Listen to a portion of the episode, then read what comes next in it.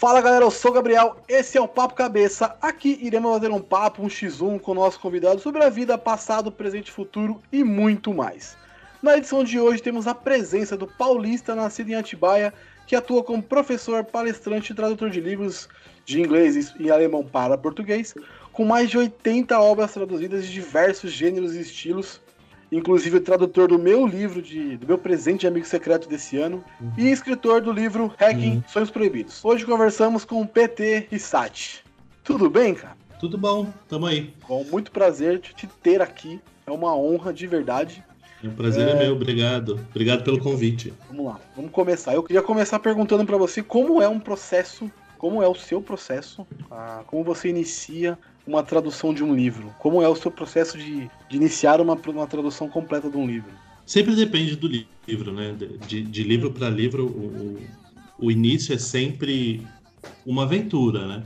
Muita, muita gente diz assim, não, porque uh, a pessoa tem que ler o livro inteiro no começo e depois aí a pessoa faz a pesquisa de todos os termos, aí depois a pessoa. Não dá tempo, não dá tempo. Quem trabalha como tradutor profissionalmente, e eu digo isso porque tem muitos tradutores de livros que não são tradutores de livros. São jornalistas que traduzem livros, são escritores que traduzem livros, são professores universitários maravilhosos que traduzem livros, então eles têm um ritmo diferente, uma abordagem diferente. Eu, antes de professor, antes de palestrante, antes de qualquer outra coisa, eu sou tradutor de livros. Então não dá tempo de parar, fazer aquela leitura apurada. Mas também a gente não, não chega num livro de surpresa e abre a primeira página e começa a digitar. Não, a gente lê um pouco da história, vai tentar saber um pouco do autor, óbvio, faz uma pesquisa prévia. Quem é o autor, o que já publicou, ah, como é que já publicou, e, e nas vezes que eu não consegui ou não fiz isso por algum motivo, eu me lasquei. Mas então, antes, é, o, o essencial é saber quem é esse autor, se, se afeiçoar a esse autor, a essa obra, saber mais quem foi aquela pessoa, ou quem é aquela pessoa, o que já publicou, se já tem publicação no Brasil, como que é a voz daquela pessoa naquele livro, e se vai diferenciar muito a, a voz que você vai empregar da voz que já, já, ela já existe. Então é um trabalho de conhecer mesmo o campo, né? De, de, esse primeiro trabalho é o trabalho de ah, eu fico sabendo que vou traduzir um livro X. Então eu vou atrás dessas informações. E depois é disciplina, né? Ter a disciplina de uh, se organizar. Nem sempre essa organização dá muito certo, às vezes dá errado, às vezes a tradução também é um trabalho artístico, então ela depende também de um pouco de inspiração. E às vezes essa inspiração pode ser a conta que está vencendo, ou, né, ou, ou, é. ou o boleto que está chegando. Então, às vezes, é, é, é a inspiração pode vir daí também. Mas, muitas vezes, aquele cronograma que a gente pensou que ia dar, fura. Uhum. E aí a gente tem que correr para não deixar a editora na mão, tem que avisar com antecedência, porque algo, algo aconteceu no meio do caminho que a gente não, não pôde mais, não pôde cumprir, mas isso é mais raro. No mais, é ter a disciplina de trabalhar, porque eu, por exemplo, eu trabalho em casa. Uh, faço, né, então, de 8 a 10 horas em casa traduzindo. E, uhum. e aí, e lidando com tudo que a gente está dentro de casa lida, sabe? Com cachorro que quer passear, o telefone que toca, campainha, e por aí vai. Mas acho que o primeiro passo é esse. O primeiro passo é reconhecer, identificar quem é esse autor, né? O que ele, o que ele quer dizer. E aí mergulhar no livro e mergulhar na história e sempre pensando numa, um pouco numa distância, né? É, então eu vou começar a traduzir, eu tenho que ter lido pelo menos umas 50 páginas do livro. Eu não vou ter lido o livro inteiro, mas eu preciso ler alguma coisa para me afeiçoar, para me inteirar daquela linguagem, me inteirar dos, dos primeiros personagens, saber como esse narrador fala, se esse narrador é mais formal, se ele é informal, se uh, ele fala palavrão, se ele não fala, se é um homem ou uma mulher, um velho, uma criança. Então, saber quem é, quem está falando no livro, quem fala nesse livro e começar a traduzir. Você disse que dá tomar distância, é tipo, você lê e traduz ao mesmo tempo?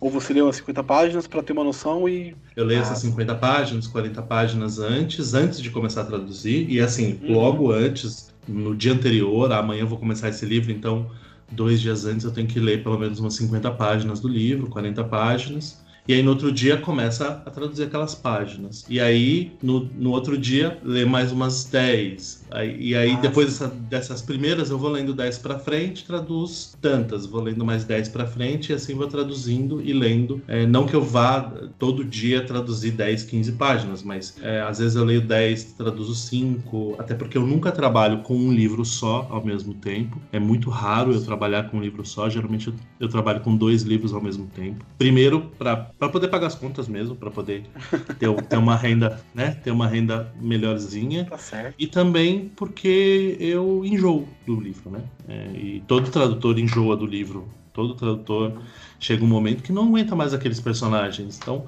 não dá para você ficar 300 páginas no mesmo, mesmo todos os dias durante três meses, dois meses vendo os mesmos personagens, falando um, aquele dando do voz para aquelas mesmas pessoas. Chega na página 100, você quer matar todo mundo, você quer né, mudar a história. Então a gente, eu, eu costumo fazer assim. Tem gente que não, tem gente que pega um livro e vai até o fim, depois pega outro livro e vai até o fim. Eu não, eu vou variando de livro e muitas vezes variando de idioma.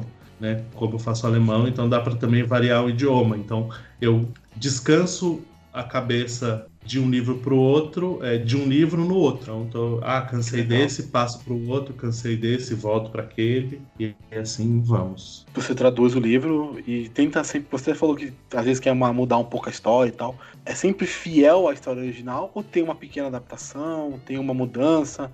Você tenta localizar o livro para o Brasil, no caso, ou não? Ou é fidedigna? A história que foi contada no inglês, no alemão, é a história contada em português? É, eu sempre, quando, quando me fazem essa pergunta ou pergunta parecida sobre adaptações, necessidade de se adaptar ao livro, eu sempre lembro de uma das pioneiras da interpretação no Brasil, de uma professora sensacional chamada Angela Levi, que está viva ainda, é, 80, mais de 80, 80 anos, vive, viva e fortuna, e super querida, super super gentil uh, com quem está iniciando, então é, é, uma professora nata. Ela sempre diz o seguinte, que a tradução ela tem que ser o mais fiel quanto possível e mais ousada quanto necessário. E então, quando a gente pega um livro para traduzir, obviamente a gente quer reproduzir todos os efeitos que aquele livro teve. A gente tenta é, entender quais os efeitos aquele livro teve na língua de partida, que a gente chama a língua fonte, que é o, o original, a gente tenta entender qual que foi esse, o efeito que esse livro teve ou que esse livro tem num leitor do original e tenta reproduzir esse efeito uh, na língua fonte, na língua de chegada, que no caso nosso seria o português. Então, quando a gente tenta reproduzir essa, esse efeito, muitas vezes a gente vai precisar de uma pequena adaptação. Que a gente não pode mexer. A gente não pode mexer na essência da história. Uhum. Né? O que o autor quis contar, o que o, qual que foi a intenção do autor ao contar. E a gente tem que ficar o mais próximo do que ele escolheu como expressividade, como tom, como voz. Então a gente sempre tenta ficar muito próximo disso. Inevitavelmente nós vamos usar palavras diferentes, nós vamos usar um jeito diferente de expressar aquilo, porque aquilo tem que ecoar com o mesmo efeito e não necessariamente com as mesmas palavras. Eu sou um tradutor que fico bastante próximo do texto, mas que sempre penso no meu leitor. Então, eu, eu quando eu vou fazer uma tradução, eu estou ali próximo do. Mais quando é inglês, a gente fica um pouco mais próximo, quando é alemão, a gente fica mais distante, mas eu sempre fico muito próximo do que. de como a obra foi criada ali, porque eu acredito que aquelas palavras não foram escolhidas à toa. Aquela estrutura não foi escolhida à toa. Mas eu também fico muito atento à necessidade de mudar um pouco a estrutura aqui e ali, mudar uma palavra, mudar uma piada. O que as pessoas às vezes não entendem, grande parte das críticas à tradução vem daí, é que a tradução é um grande jogo de negociação. Às vezes eu não consigo recuperar a piada que só faz sentido em inglês ou que só faz sentido em alemão, naquele ponto eu não consigo recuperá-la daquela forma de fazer gargalhar ou aquela cena de fazer ficar tão pensativo, mas no momento em que eu em um outro momento, quando eu conseguir fazer essa reprodução, eu vou reproduzir da melhor forma possível, com o máximo de força que eu, que eu puder, para ter essa compensação. né, de um ponto para o outro. É, isso parece até meio maluco, mas é assim que a gente, a gente entra na tradução perdendo, né? Eu sempre digo isso para os meus alunos, que quando a gente entra numa tradução, a gente entra perdendo, porque a gente está fazendo uma operação impossível. A tradução ela é uma operação impossível. Você trazer de um outro idioma, de uma outra cultura, de um outro povo, de um outro país, é, de uma outra estrutura de pensamento, de uma outra história, né? Historicamente, países histórica, que são historicamente diferentes, trazer essa, isso tudo, essa carga inteira de um ponto para o outro. Quando eu faço essa transferência, eu vou, certamente eu vou perder muita coisa. Eu vou deixar muita coisa de lado. Eu vou deixar uh, eu vou ter que escolher, eu vou ter que fazer escolhas. E tradução é escolha o tempo uhum. todo, né? Então, é... mas é isso, a essência tem que estar tá ali. A essência do que o que o autor quis tem que estar tá presente. Você falou que você traduz de inglês e alemão para português. É uhum. muito, é, obviamente é totalmente diferente, os idiomas são completamente diferentes, mas a, a como é que eu posso falar? O formato, a estrutura de, de, de escrita é muito diferente dos dois idiomas para traduzir para o uhum. português? É. O, o alemão, uh, ele é muito diferente, né? É, hum. Obviamente ele não chega a ser tão diferente quanto, sei lá, um, húngaro, estou chutando aqui umas línguas uhum. mais malucas, do tipo húngaro, uh, ou chinês, ou árabe, é, mas é uma língua que tem uma estrutura bastante uh, própria, uh, é uma língua que ela é mais difícil para a gente falar, ah, o alemão é muito difícil. Ela é mais difícil porque a gente não tem contato. Uh, tem essa questão do contato, ela tem que ser levada em consideração. Nós temos muito contato com o inglês, nós temos muito contato com uhum. o espanhol, até com o francês a gente tem mais contato uh, do que a gente tem com o italiano, do que a gente tem com o alemão. Por outro lado, não dá para negar que é uma língua muito diferente e que tem demandas diferentes e, e às vezes fica mais fácil se distanciar do que a gente chama de letra, que é a palavra mesmo, né, estrutura, fica mais fácil de se distanciar das estruturas do alemão, porque elas são muito diferentes. Então, como é, então nós temos no alemão, por exemplo, verbos separáveis, que é uma coisa que o português não tem, né, que, que, é, que é o verbo que tem um, um sufixo, né, uma partícula uhum. grudada na frente dele. E quando você conjuga o verbo, você joga essa partícula para o fim da frase, independente do tamanho da frase. Se a frase tiver três linhas, esse prefixo vai no fim. Às em alguns, alguns casos não, mas em geral é, esse prefixo vai no fim da frase. Eu tive, tive uma professora no Instituto Goethe, é, em, lá em São Paulo, Uh, eu falei lá em São Paulo porque eu tô no Rio agora, eu dou aula amanhã. Ah, então eu tô no Rio agora. Então, é, aí em São Paulo, eu, eu tive uma professora no Instituto Goethe que, que falava assim: a gente só ri e só chora em alemão quando a frase acaba. Porque antes da frase acabar, você não sabe se a pessoa está gritando ou se ela está telefonando com alguém. Essa é uma, uma da, uma, uma, um exemplo é esse verbo, que é o verbo anrufen, e o verbo rufen. Rufen é gritar, anrufen é ah. telefonar. Então, e esse an, que é esse início de anrufen, ele vai para o fim da frase. Então, você não sabe se a pessoa está gritando com Maria ou se ela está telefonando para Maria até que chega o fim da frase. é. Né? Faz sentido. Então, Sensacional. Então, por isso que o alemão. E aí, o alemão, quando você tem uma conjunção, você tem um que, quem, ou qualquer coisa do tipo, né? Um porquê, alguma coisa assim. Uhum. Aí o verbo vai para o fim da frase também. É bem complicado o, o entender essas, essas estruturas em primeiro lugar e depois enfrentá-las. Eu falo que toda tradução é um pouco como Lego, mas o alemão é especialmente como Lego. Você precisa desmontar aquela estrutura e aí eu falo, né? Você tem um Lego, um castelo, então você desmonta aquele castelo e aí você vai montar de novo, você vai montar com as mesmas peças uma casinha uh, do interior. Ou você vai pegar aquele castelo alemão, que parece o castelo da Disney, e você vai montar um castelo português. É, as, as peças são as mesmas, mas o castelo é diferente. Então eu sempre faço essa analogia com castelo, porque as peças, no fim das contas, são as mesmas Uh, o, que, o que muda é a cara que essas peças vão ter. Elas vão ter uma cara alemã ou vão ter uma cara uh, brasileira. É bem, bem, bem diferente. Então, e aí estruturalmente, por exemplo, eu sou pelo menos 50% mais rápido em inglês para traduzir, óbvio, porque é uma língua que tem uma estrutura muito mais parecida com o português, né? Verbo, sujeito, é, complemento e etc. No alemão, às vezes, você tem verbo, sujeito, complemento e partícula. Ou você tem verbo, sujeito, conjunção, complemento e verbo no fim. E, e aí complica um pouco, né? E as pessoas dizem que o português é a língua mais difícil de se aprender. Eu não sei se, se é por conta do português brasileiro ter muita. É, a gente fala, por exemplo, do inglês, né? Que tem. Ah, o, em inglês o I é I. Uh, aí você tem dois E's, vira I. Aí você tem dois O's, vira U. Uh, mas em português também, in, a gente escreve EM e a gente fala IN, como se fosse IN.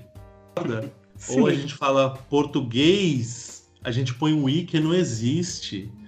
É, português. é português. Muitas palavras que. E, e, e, os gringos ficam malucos com isso. Como assim? Tá escrito. tá escrito. Tá escrito e vocês falam tá escrito.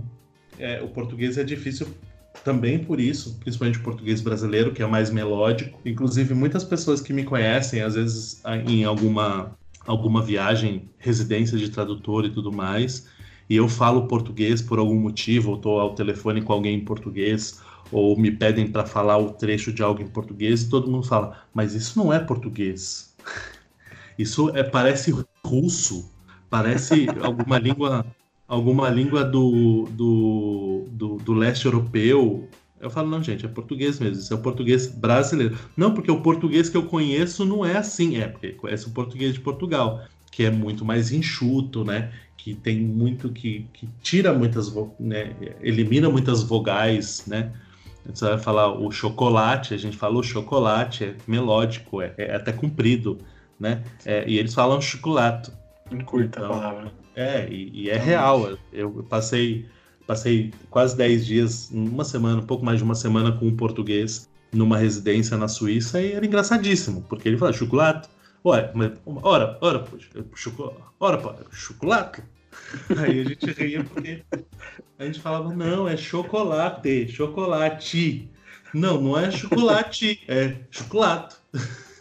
É, mas é bem diferente mesmo. É Caraca. muito diferente, é muito diferente. Então, é... e aí estamos falando de uma palavra, imagina uma frase inteira. Sim. Né? E a língua é a mesma. Se, se você pega uhum. o texto do português para ler, você entende 98%. Você não vai entender aquelas uhum. palavras que eles usam diferente, mas o texto em si você vai entender, como eles também. Apesar disso, nós não traduzimos para o português de Portugal e eles não costumam traduzir para o português do Brasil. Então, quando, quando um cliente precisa, por exemplo, de uma tradução, de qualquer tradução, ah, eu preciso de uma tradução do, do português. A gente pergunta, qual português? Mas não existe um português internacional? Não, não existe um português internacional, é, né? inglês. Porque, é, as pessoas pensam muito também no espanhol, né? Ah, se eu fizer esse texto em espanhol aqui, eu posso distribuir. Que é o que acontece. No mundo, por exemplo, quem... É, quando os espanhóis lançam um livro, uma tradução, geralmente a tradução que é feita na Espanha ou no México ou na Argentina ou no Chile, ela é feita uma vez só e ela sofre pequenas adaptações nos outros países. Com o português isso não acontece. Então se vende os direitos internacionais quando alguém vai comprar direitos para traduzir um livro, uh, se compram os direitos internacionais daquele livro né? A, na Espanha, no caso, né? A Espanha compra, uhum. vende os direitos ou compra os direitos para um livro e compra os direitos internacionais, porque aí uma editora vai traduzir aquele livro e ela vende para os outros países todos, que vão fazer pequenas adaptações quando necessário. No, no português não, tanto que existe uma até existe uma proibição, né? Livros é, traduzidos em Portugal é, eles não são vendidos aqui, a não ser que sejam vendidos como livros importados. E a mesma coisa para a gente. Tanto que algumas editoras estão, ao contrário do que já vinha acontecendo, né? Editoras portuguesas abrindo no Brasil, algumas editoras brasileiras agora estão abrindo em Portugal, para poder comercializar os livros lá como livros portugueses e não como livros brasileiros. É, então... Você traduziu já alguma vez a coisa para o português de Portugal ou para o espanhol, não, no caso? Não, não. Eu, do o que eu,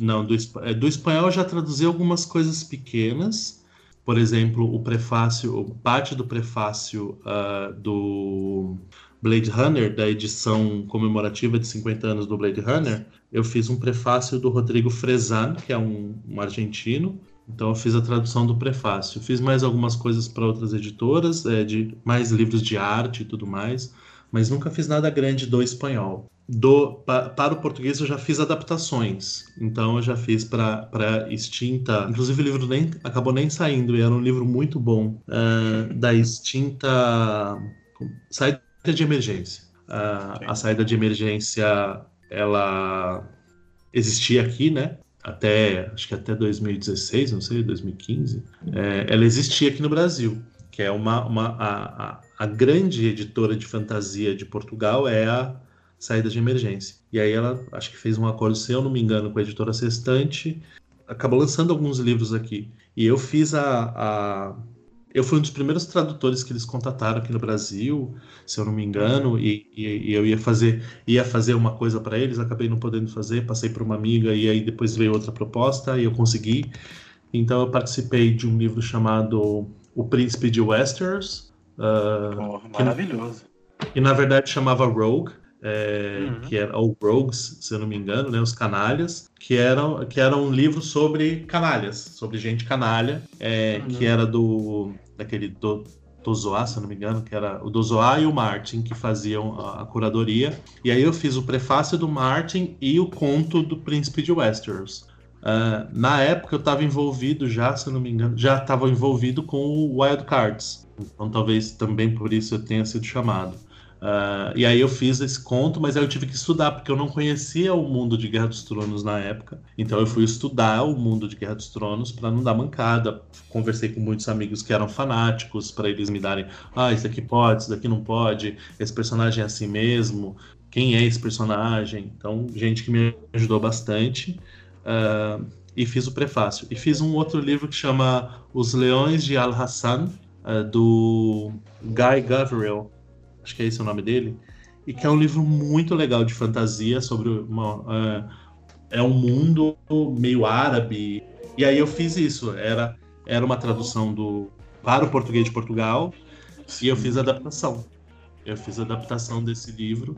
Foi muito, foi uma experiência muito legal, assim. Eu queria ter feito mais, inclusive, porque foi uma experiência muito legal ver como os portugueses tratam o texto, ver como eles traduzem, enxergar as diferenças, as, as, as semelhanças. Foi bem interessante. Você, você tá, a gente está falando de vários livros diferentes, de várias origens diferentes e de vários autores diferentes. Sim. É, Para você, existe essa diferença entre autores?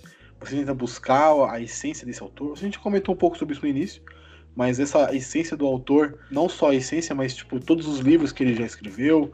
Você falou que estudou Martin, rolou, rola isso com outros autores também? Ah, sim. É. Na verdade, com todo autor, né? Esse primeiro contato uh, é, é, sempre um contato que exige estudo, exige, exige conhecimento para a gente não, não cair numa, numa cilada, né? É, e eu falo isso porque eu já caí nessa cilada uh, com o John Scalzi.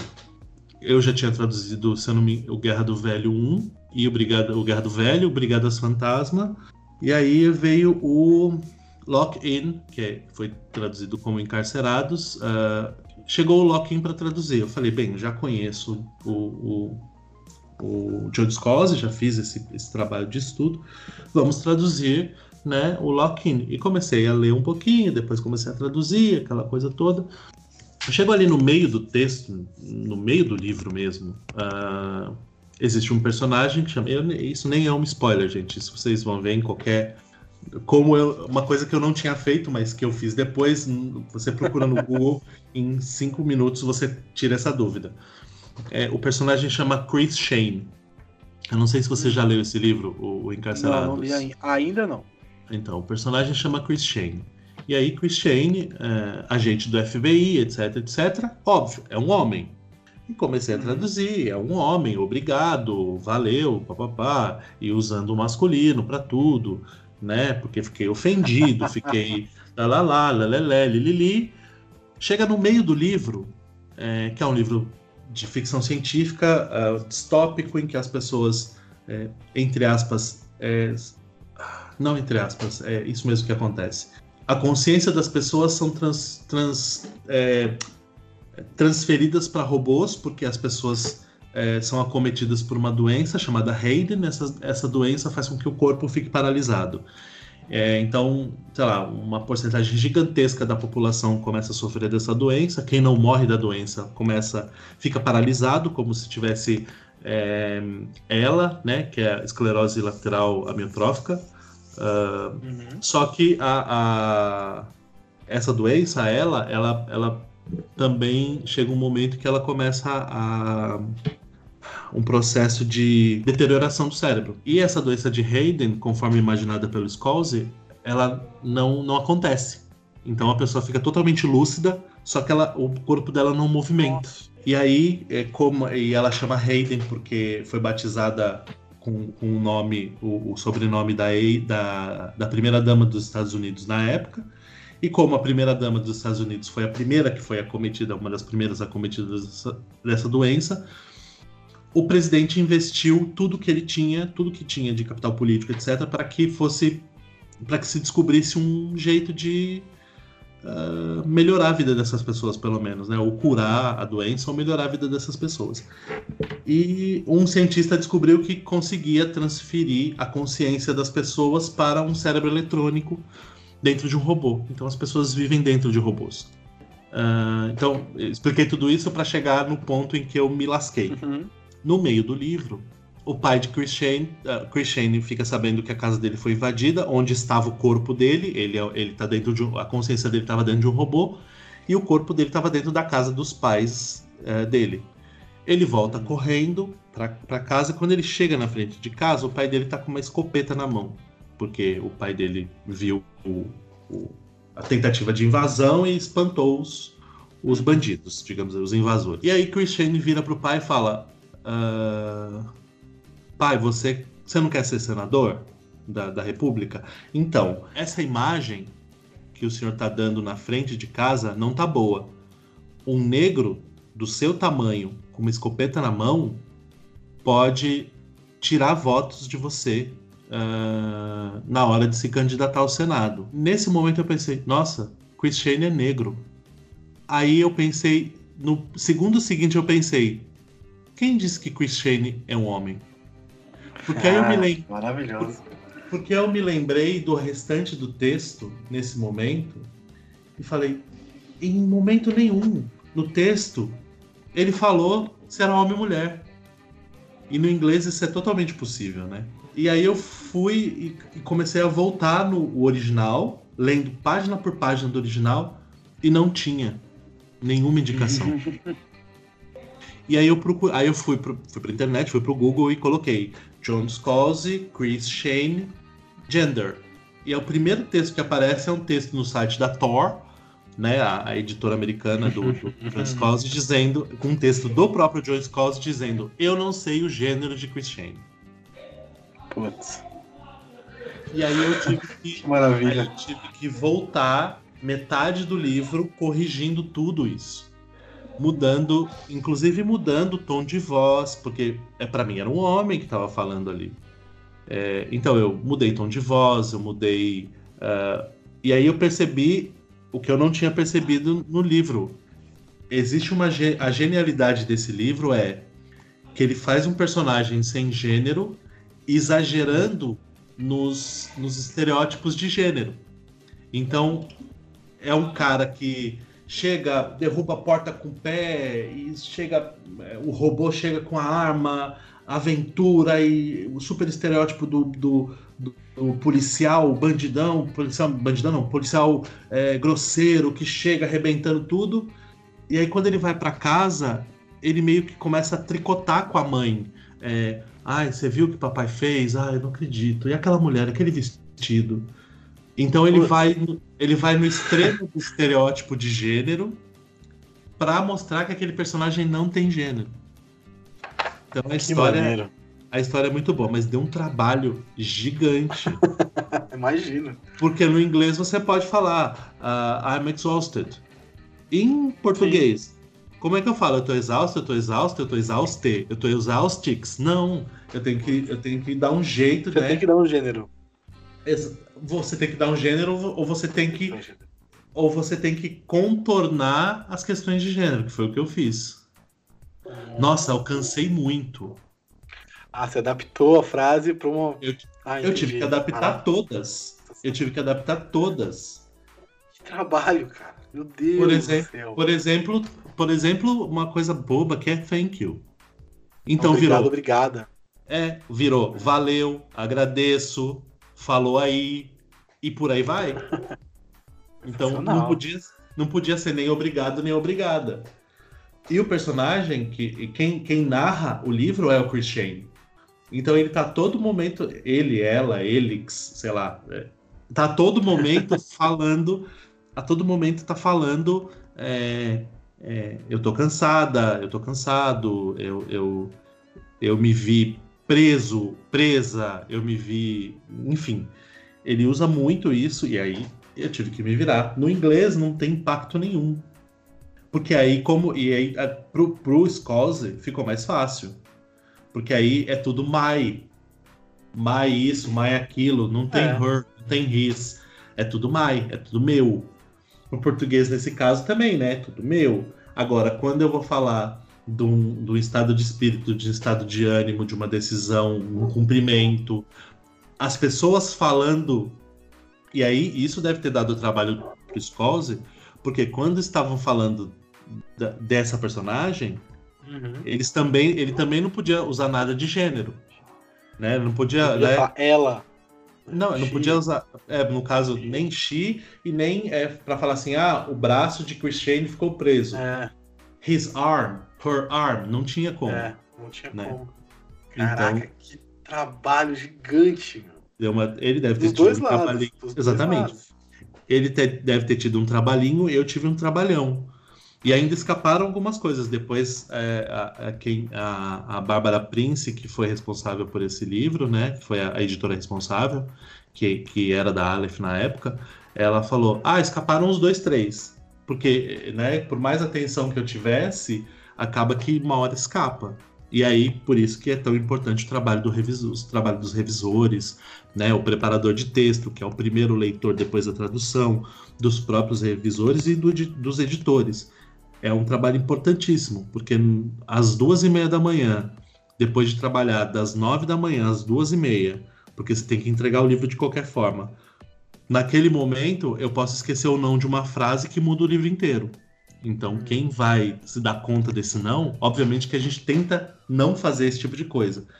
Mas quando acontece, a gente sabe que tem alguém que vai olhar esse texto depois. Né? Tem um revisor, tem um preparador, gente que vai é, segurar essa bronca pra gente quando a gente, né? Então, é, até tem gente que tem uma relação meio. Gente que não gosta de revisor, porque mexe no texto e tal, mas são eles que salvam muito da nossa vida. São eles que salvam muito que, das nossas bolas fora. Quando a gente dá uma bola fora, são eles que salvam a gente. Né? A gente faz o máximo para não dar nenhuma bola fora, mas a gente é humano, né? Então é. acaba. Já já passou e foi publicado algum livro seu com algum erro assim, que você saiba? Ah, já deve ter. Nunca. Eu nunca vi um erro que tenha saído da. Assim, que não tenha passado. É... Pelos revisores e tal. Ah, já deve ter tido algum erro que passou e ninguém viu, que era meu mesmo. Uhum. Mas os que eu soube, da, das duas ou três vezes que eu soube de erro em livro meu, é, não fui eu que coloquei. E não dá nem para saber quem foi, né? Porque o livro passa por muitas mãos. É um trabalho em conjunto. É um trabalho em equipe, uhum. tanto para o bem quanto para o mal.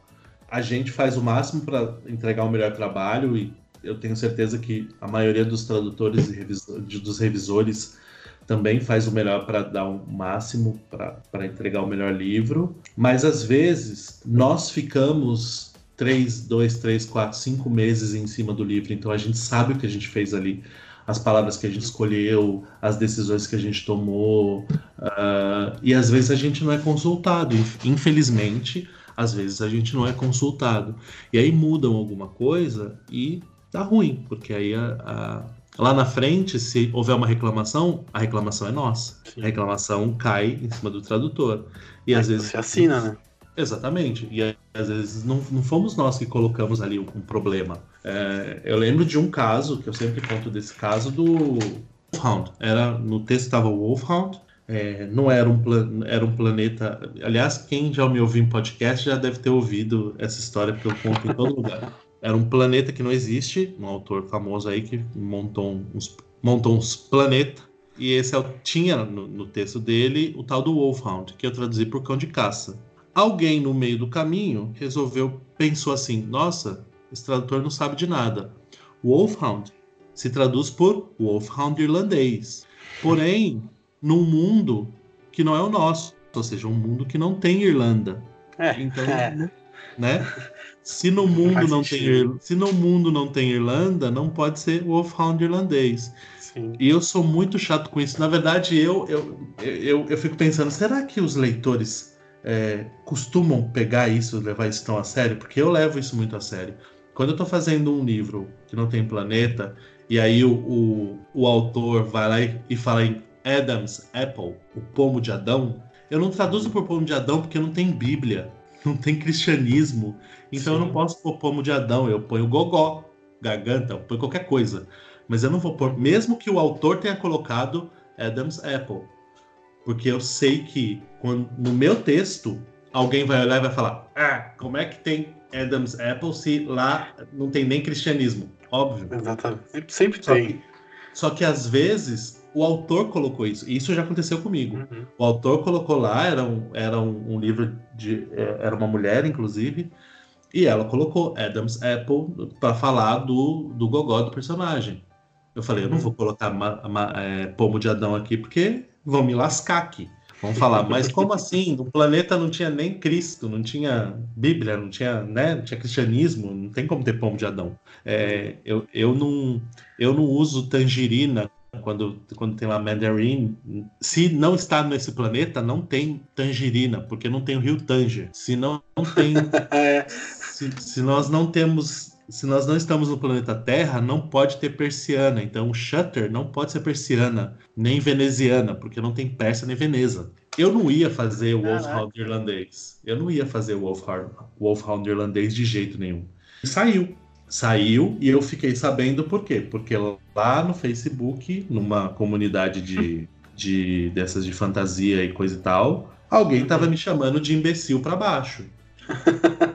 E aí um colega viu e falou, ó, estão tão te elogiando ali nesse, nessa comunidade, dá uma olhada lá. Aí você vai. Obviamente, você não quer. Você não joga o seu cliente no, na fogueira. Aí eu falei, olha, todo mundo trabalha para o melhor livro e às vezes escapa, peço desculpas, tanto em meu nome, porque eu que assino como em nome da. Mas aí fui lá na editora e falei, ô editora, por favor, né? Não dá para ser assim. Vamos, vamos prestar atenção. Olha, olha o que deixou, olha o que passou. E eu até entendo que tenha passado, porque né, trabalho editorial também não é fácil. É, são editores fazendo um monte de livros por mês. Quem pensa que o editor pega um livrinho e fica ali três meses trabalhando só no livrinho, é raro a editora que tem esse, esse privilégio, né? De ter tantas, tantos editores, ou quando é uma editora pequena, o editor tem como fazer isso, né? Pegar um livrinho, trabalhar nesse livrinho durante três, quatro meses só nele. Agora, as grandes editoras, os caras estão trabalhando com 5, 6, 7, 10 livros ao mesmo tempo. Para selos diferentes de. É, com, e aí, cada, cada livro desse está envolvendo pelo menos cinco pessoas na equipe. Então, essa pessoa está liderando a cada mês um batalhão de 50 pessoas, de 40 Nossa. pessoas sabe? Sabendo o que chegou da, o que chegou da revisão, o que foi, o que foi para tradução, o que está o que está em tradução, o que está em revisão, o que está em, em, primeira revisão, segunda revisão, o que está na diagramação. Imagina a cabeça das pessoas, né? A cabeça de, é, da pessoa de saber onde está tudo isso, né? É uma coisa que eu falo uh, sem o menor problema. Vai passar erro, a gente vai ler 500 vezes, cada, cada um vai ler cinco vezes o mesmo livro e você vai abrir aleatoriamente em qualquer página e vai ter um errinho. O... é, acontece. É, é, é a mente fresca, né? O olhar fresco daquilo também. Exatamente. O Monteiro Lobato chamava isso de saci. Ele falava que eram os sacis iam lá, eh, você lia 15 vezes o livro, o editor lê mais 10, o revisor lê mais 5, e aí você manda para a gráfica. Quando volta da gráfica, você abre em qualquer página, o Saci foi lá, na hora de imprimir, ele troca a letra. Então ele falava que era o Saci que aprontava com a gente nesse sentido, né? Porque não tem jeito, somos seres humanos. E, e aí o que a gente pega de erro mais grave, obviamente, a gente vai lá e avisa a editora. Ó, oh, editora, teve um erro aí meio grave, vamos trocar no, no próximo. No próximo. Na próxima edição né? Às vezes mesmo alguns leitores já vieram e, me avisaram, olha, tem um problema no livro tal, né? E, e, e eu adoro, eu, eu, não fico bravo com isso não. Quando a pessoa é educada uhum. e, vê que ali é um problema normal, como de qualquer ser humano que erra, que, que é passivo, passivo de erro e tudo mais, eu não tenho problema nenhum. A pessoa vem, olha, eu encontrei aqui nesse. Também não. Se você. Ah, eu vi que aqui você não traduziu isso, que no original tem essa palavra. Aí eu vou explicar, olha, eu traduzi assim por conta de XYZ. Por isso que eu não precisei dessa, exatamente dessa palavra, mas também eu usei essa, essa e essa, que também não estava no texto e você não viu. Mas quando a pessoa chega, ó, oh, tem um problema mesmo aqui. Por exemplo, há pouco tempo, um, um, rapaz chegou e. Não, uma moça chegou e falou: Olha, tem um livro que é, é um livro meio medieval, e aí você, você usa é, não sei o que lá em câmera lenta, que é slow motion. E eu coloquei Sim. mesmo. Só que não faz sentido. Ela tem razão, não existia câmera para ter câmera lenta. Sim. Tudo bem que é o narrador falando para o leitor que no futuro, enfim. Mas eu concordei. Então aí eu pedi para a editora mudar. Olha, muda para é, foi lenta, é, se movimentou lentamente, enfim. É, eu pedi para a editora mudar. É, são coisas que passam. E, e, esse foi um erro meu mesmo que passou porque não causou estranhamento em ninguém. Causou estranhamento nessa leitora. Então, se causou em um, vamos mudar para não causar em outro? Vai causar em mais. Né? Provavelmente vai, vai causar em mais gente. Agora, quando é uma coisa assim, ah, eu não gostei do nome da que você usou para tal arma de não sei quem. A arma, não é assim que fala. E eu ouvi isso.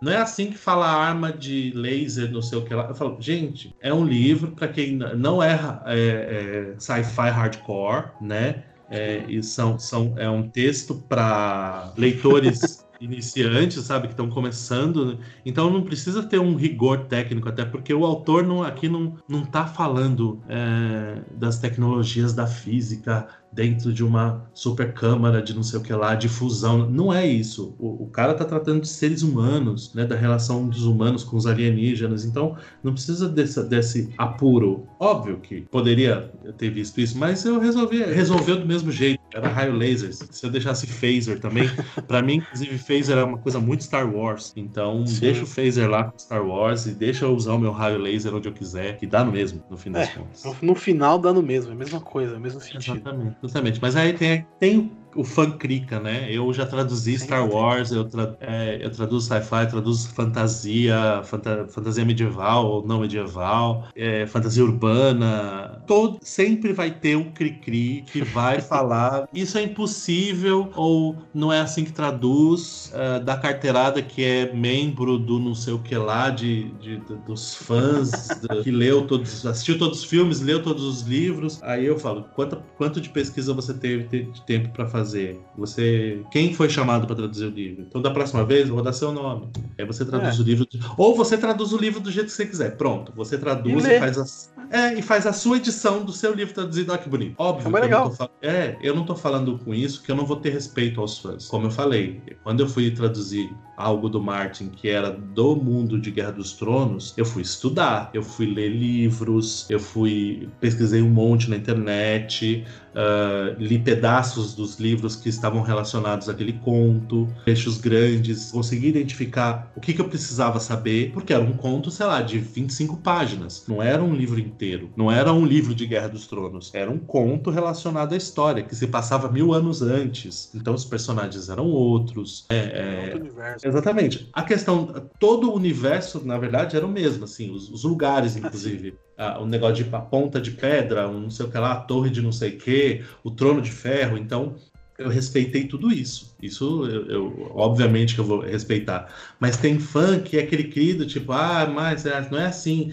Ah, mas em, em, em, inglês é X. Por que, que você escolheu isso? Porque eu fui pesquisar, e aí eu, eu achei que era a melhor solução seria essa. E isso passou pelo editor, passou pelo revisor, passou pelo preparador, passou por um monte de gente que to, todo esse pessoal acatou a minha decisão e tudo bem. Né? E tudo bem. E, e, então, em português chama assim. Em português, aqui, esse bicho chama assim, esse, essa nave chama assim, porque está em português. E é uma coisa que eu tenho para mim. Eu traduzo tudo. Eu só não traduzo o que a editora me pede para não traduzir. Ó, é, os fãs conhecem esses bichos aqui como esse nome, deixa. Beleza não tem problema. O restante, eu traduzo tudo. Eu traduzi The Elder Scrolls, por, por exemplo. Eu traduzi dois livros da, da dos videogames, né? Dos, da, uhum. Do universo The Elder Scrolls. E eu fiz uma nota, porque eu tentei entrar em contato com o estúdio do jogo e eles não me responderam.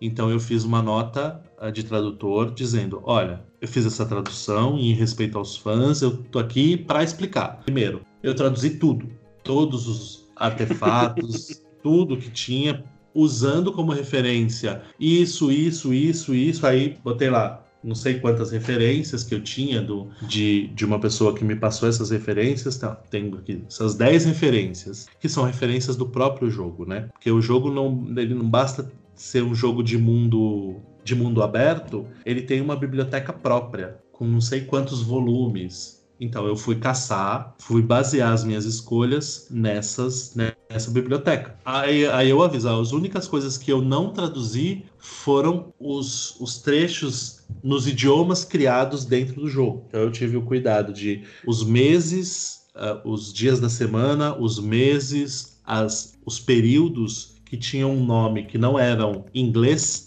eu deixei naquela língua criada para o jogo. Então foi a única concessão que eu fiz, não fui procurar o que, que era, o que significava lá um nome XYZ que significava o mês da terceira lua. E até fui procurar, por curiosidade, mas mantive lá o, o, as palavras que o autor colocou. E foi um trabalho muito, muito bacana, assim, de fazer. Mas eu, eu respeito muito fã, não respeito gente chata em nenhuma ah, instância. Mas isso aí nem merece. É, nem, nem, merece. nem, nem me preocupo. Sobre erros, assim, uma coisa que eu que eu lembro bem, que eu vi. E não é nenhum erro, é uma tradução. O cara tradução, tradução literal. Uhum. Também no universo Game of Thrones. Uhum. É um jogo de RPG. Eu não vou lembrar o nome da pessoa que traduziu. É um jogo de RPG do Game of Thrones, do universo Game of Thrones. Ele traduziu Jon Snow uhum. para João das Neves para João das Neves. Por isso que tem a brincadeira, o pessoal fica zoando que é o João das Neves. um pouco. É, é, é a tradução literal, né? Ele usou é. a tradução literal para fazer o jogo. Mas não me incomoda, porque é uma tradução literal. Ele pegou o jogo. Snow é neve, John, Sim. João. Ok, é. perfeito. Sem problema nenhum. Mas eu conheço muita gente que não gosta dessa tradução, desse jogo, por causa dessas traduções. Ah, traduziu o nome, nome não se traduz. É, e aí tem os. De... Aí, tem... aí começam os dependes, né? Depende. É. Nome, é. nome não se traduz, mas e se o nome tiver um significado? Se o nome tiver um significado muito forte para aquele mundo, para aquele. Então, né? É... O John mesmo eu não traduziria porque é J-O-N, né? Nem é o John Sim. de. É, eu não tra... O John. Mas talvez John Neve eu faria. Eu poderia ter feito isso e aí seria assim que ele seria conhecido no Brasil. Porque aí, muitas vezes, as, as, as empresas, quando tem um filme, elas pegam a tradução que já está feita. Então aí nós teríamos o, jo, o John Neve. A não ser que alguém me parasse parasse com essa ideia maluca e falasse, não, não, não, é, deixa Snow mesmo. É. E, né? É porque tem todo, uma, tem todo o conceito de cada região do, do Westeros, do, o pessoal do norte é Snow, Sand é o pessoal lá do, da, das, da, da, da, praia, enfim. É, então, aí, bastardos. Aí, tem é. toda uma mística, tem todo um universo ali que ter aquele significado. Talvez fizesse sentido traduzir se tudo foi traduzido. Se o sand virar areia, se o, sei lá, o do sul virar lava, tudo, né? É, é, é só uma questão de, de, de, de, coerência, né? Eu não vou falar o, o John Neve e o, a, sei lá, Mary Sand. Sand. A Mary, é, então a, fica... a, Mary vai virar areia. Vai virar Sim. Mary areia, né?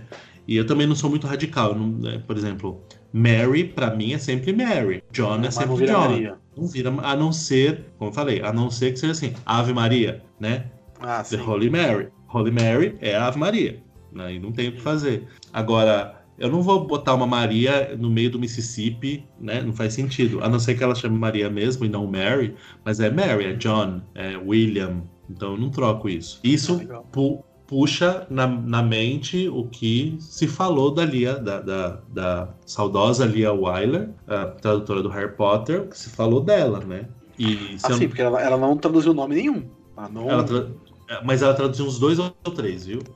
Dois ou três, se não me engano, ela traduziu. É, eu, eu li primeiro, eu acho que os fãs vão querer me matar. Mas eu só li o primeiro Harry Potter. É, é, eu só li o primeiro. E, mas eu ouvi uma história de que ela traduziu algum William por Tiago. E... Ah, sim. Pai do Ou Harry. não, James, James por Tiago. James, James. É. Isso aí. É James. É. Verdade. James. Né?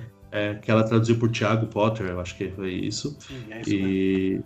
Eu não sei se ela fazia isso, mas se eu fosse ela, eu falaria assim: então vocês reclamem com a autora porque ela fala português e é ela que ela que autorizou, a, porque e foi isso que aconteceu, né? Em algum momento, ela a, a, a J.K. Rowling autorizou as traduções, glossário, né? Nomes, como chamar artefatos, tudo que aparece em Harry Potter foi é, validado pela autora, porque a autora morou em Portugal, ela morou no Porto muitos anos, né? Então ela fala português. Então nós temos essa, essa vantagem frente a outros países. De, ela falava a nossa língua, então ela pôde conferir isso, né? Conferir isso mesmo e autorizar isso. Eu, se fosse a Lia, falaria assim: então falem com ela, porque eu, eu, eu fiz, ela autorizou e eu usei o que ela autorizou. Beijo. Né? Faria isso, sabe? É. É, tá autorizado. Porque... Mas sim, é, sempre... verdade, só tem o James vira, tira Thiago mesmo. Exatamente. Eu não porque... lembro de outro, não lembro de outro. É, porque aí eu falo sempre, gente, porque sem tempo, irmão, de ficar. é. é, tá certo. Sem tempo de ficar prestando atenção em choramingo que. Porque isso não, sabe, tem coisas que. Ah, uma coisa é influencia na leitura, te prejudica a leitura, você se sente menos aquilo tira alguma informação ou coloca alguma informação que não existia. Não, então vamos ler, né, gente? Vamos ler, ao invés uhum. de ficar arranjando treta na internet por causa de coisas que não, não, vão. É, por causa de um nome, um nome que não vai fazer diferença nenhuma. O nome do personagem não muda a história. Exatamente, é. E é. quando muda, às vezes você vai ter que vai ter que tomar uma decisão. Eu vou traduzir isso daqui porque esse nome é importante, que ele que a pessoa compreenda esse nome. E às vezes você só vai descobrir isso no meio do livro. Às vezes você está lá traduzindo um nome, não traduzindo um nome, e chega no livro tem um, uma confusão com o nome, o nome da pessoa com algum objeto, com alguma coisa. E que aí você fala, putz, se eu não traduzir o nome, eu não tenho como fazer é, a história andar. Então aí. Voltar eu, tudo e traduzir. Eu vou, exatamente, traduzir o nome. Ou, ou não, ou às vezes você traduzir um nome quando você vê, não, putz, esse nome não pode traduzir. É, e, às vezes, e às vezes tem coisas estranhas. Por exemplo, eu, eu faço muita, alguns livros de história, biografias e tal. E aí você vai ver e os nomes, essa, 90% dos nomes tem uma tradução de reis, rainhas, é, eles são traduzidos. Alguns, os mais recentes não, mas os mais antigos sim. Então a gente ainda fala a rainha Elizabeth. Em Portugal é Isabel. E pronto. Eles não sabem nem quem é Elizabeth. Eu vi, eu, tava, eu até ia perguntar sobre livros históricos de biografias que você fez. Uhum. É, um que eu tenho muita curiosidade, eu sempre gosto de consumir conteúdo mais para entender a cabeça da, desse ser humano, uhum. que é o Adolf Hitler.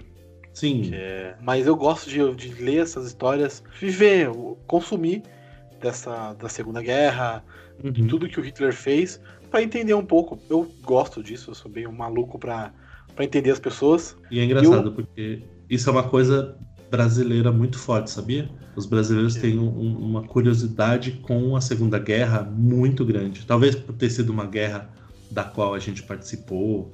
que de forma meio estranha, mas, né, é, mas ainda assim estávamos lá, né? Sempre, vai, sempre vamos ter, sempre tem, sempre vamos ter livros é, sobre a Segunda Guerra, porque é, um, é uma coisa assim que, que vende muito no Brasil, né? O, tanto, tanto Hitler, não só Hitler, mas histórias sobre a Segunda Guerra. Eu, eu fiz com, com uma amiga, Carolina Cares Coelho, a tradutora do Kindred também. É, Sensacional. Nós fizemos juntos, é muito bom. E, nós e eu fiz a preparação do livro, né? A primeira, a, a, essa primeira revisão. Uh, nós fizemos juntos um livro que chama O Tatuador de Auschwitz. É, Nossa.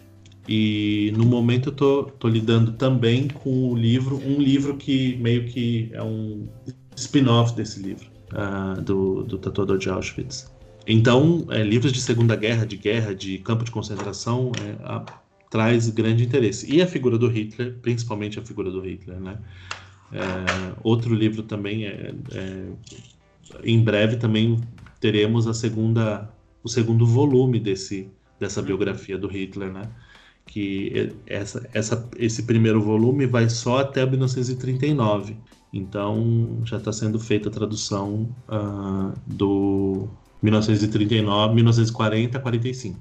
Está, está em processo também de tradução. Que legal. E eu essa era a minha pergunta sobre livros históricos.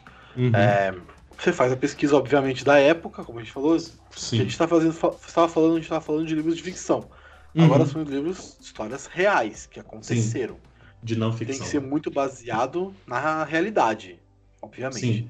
Mas essa é uma biografia do Hitler mesmo. Que é, foi, foi é. baseada na história do Hitler, não é no Mein Kampf. É Mein Kampf que fala?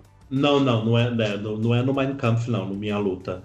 Não tem nada a ver. Ele fala do. Mas é uma pesquisa, se eu não me engano, esse pesquisador passou 25 anos da vida dele estudando a figura do Hitler. Uh, e, hoje, e hoje é, uh, antigamente uh, consideravam que a biografia mais completa era a do Ian Kershaw.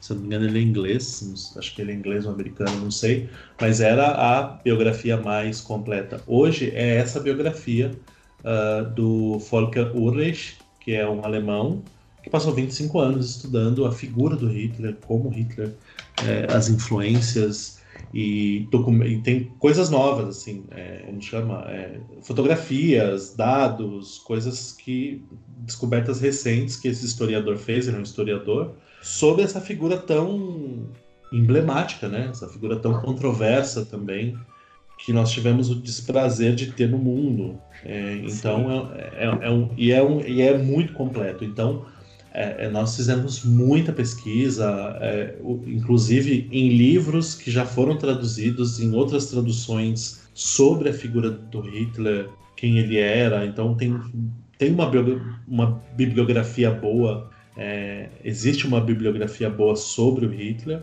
Uh, disponível no mercado e também em bibliotecas e tudo mais. E também internet, né? Cruzar informações e outras fontes. e Então, é, é um, é um trabalho, dá mais trabalho aí. O livro de não ficção tem isso. Ele dá muito trabalho de pesquisa. O trabalho de pesquisa dele é bem pesado, assim. É, enquanto na. você está na... contando uma história real, né? Você está contando Exatamente. a história que aconteceu. Você tem que ser.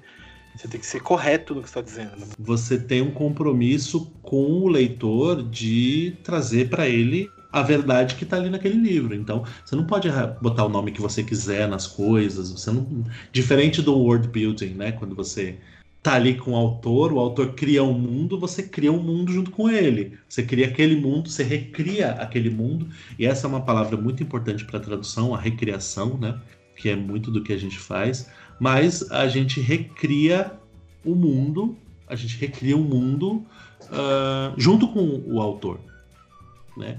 Então o autor é, cria um mundo, a gente recria esse mundo aqui, traduzindo o que a gente consegue, ou deixando em, no original o que a gente pode deixar.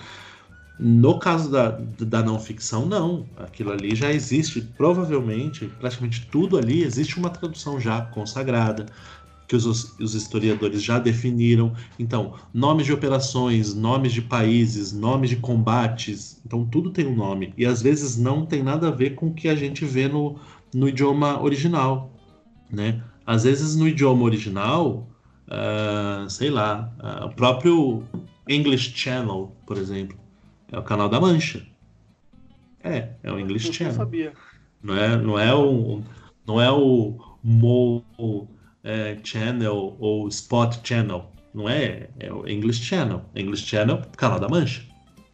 E por aí vai. Então tem vários lugares, vários lugares que em inglês é um nome, em alemão é outro nome, em português é outro nome, porque é, depende de onde veio, né? Depende de, de como foi traduzido, ou como aquele povo vê a, a, aquele fenômeno ou aquele lugar, enfim, né? Então, e, e aí você vê, no inglês, por exemplo, uh, você tem umas coisas que a gente já, inclusive, já conhece, às vezes a gente faz traduções literais do que foi feito em inglês. Né? A gente já usa traduções literais do inglês, porque muitas coisas uh, vinham do inglês para os historiadores brasileiros estudarem. Agora, quando você pega uma coisa do alemão, é diferente. Então, às vezes, você vai ter que ir lá no inglês para saber como é. Às vezes tem que, né? Porque às vezes não tem em português, mas ou do português. Foi traduzido em português a partir do inglês e não a partir de outro do idioma original, às vezes o alemão ou, ou mesmo outros idiomas, né?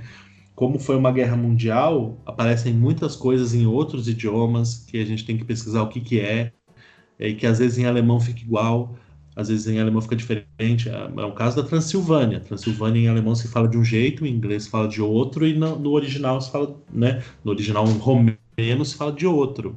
E, e, então a gente é uma pegadinha muito, muito, se eu não me engano, é a tradução literal de Transilvânia do alemão é sete castelos. É, se eu não me engano, é sete castelos. Acho que é Siebenbürger. Eu posso estar, eu posso estar enganado, mas eu acho que é é Siebenbürger, que é sete castelos, sete burgos, digamos assim. Uhum. Só que para nós é Transilvânia, que provavelmente veio do inglês. Então, é, então a gente tem que ficar esperto também com esse tipo de coisa. Né? A gente tem que ficar atento a esse tipo de, de mudança também. A gente, conversou, a gente conversou um pouco sobre ser revisor, preparação de uhum. texto, e você fez isso já na sua, na sua carreira profissional.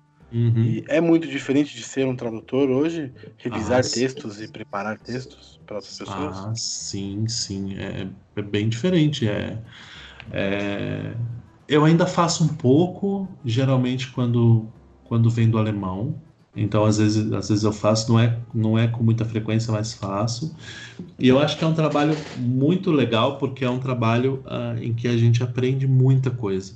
A gente aprende muito vendo o que os colegas fazem, é, as decisões que eles tomam, como é que eles tratam o texto. É, então é uma, eu sempre digo que é uma ótima para quem quer traduzir, é uma ótima porta de entrada. É, primeiro aprender, fazer essa escola da, da, da, da revisão, sabe? Entender como o texto funciona, entender como como é a mecânica dos textos em português, como ela é diferente dos, te dos textos em outros idiomas. E mesmo, às vezes até ver muitas coisas, tipo, não, quando se um dia eu for tradutor, eu não vou fazer isso, porque, né, não vou cometer esse erro, ou eu não, não é o meu estilo, porque aí você desenvolve um estilo próprio, e, e é importante que respeite o estilo do tradutor, né? Então aprende que esse não é o meu estilo, mas esse é o estilo dele. Então eu vou respeitar o estilo dele o máximo que eu puder, porque não é o meu texto. A gente tem que sempre lembrar disso. Muitos revisores não lembram disso. E aí a gente fica triste.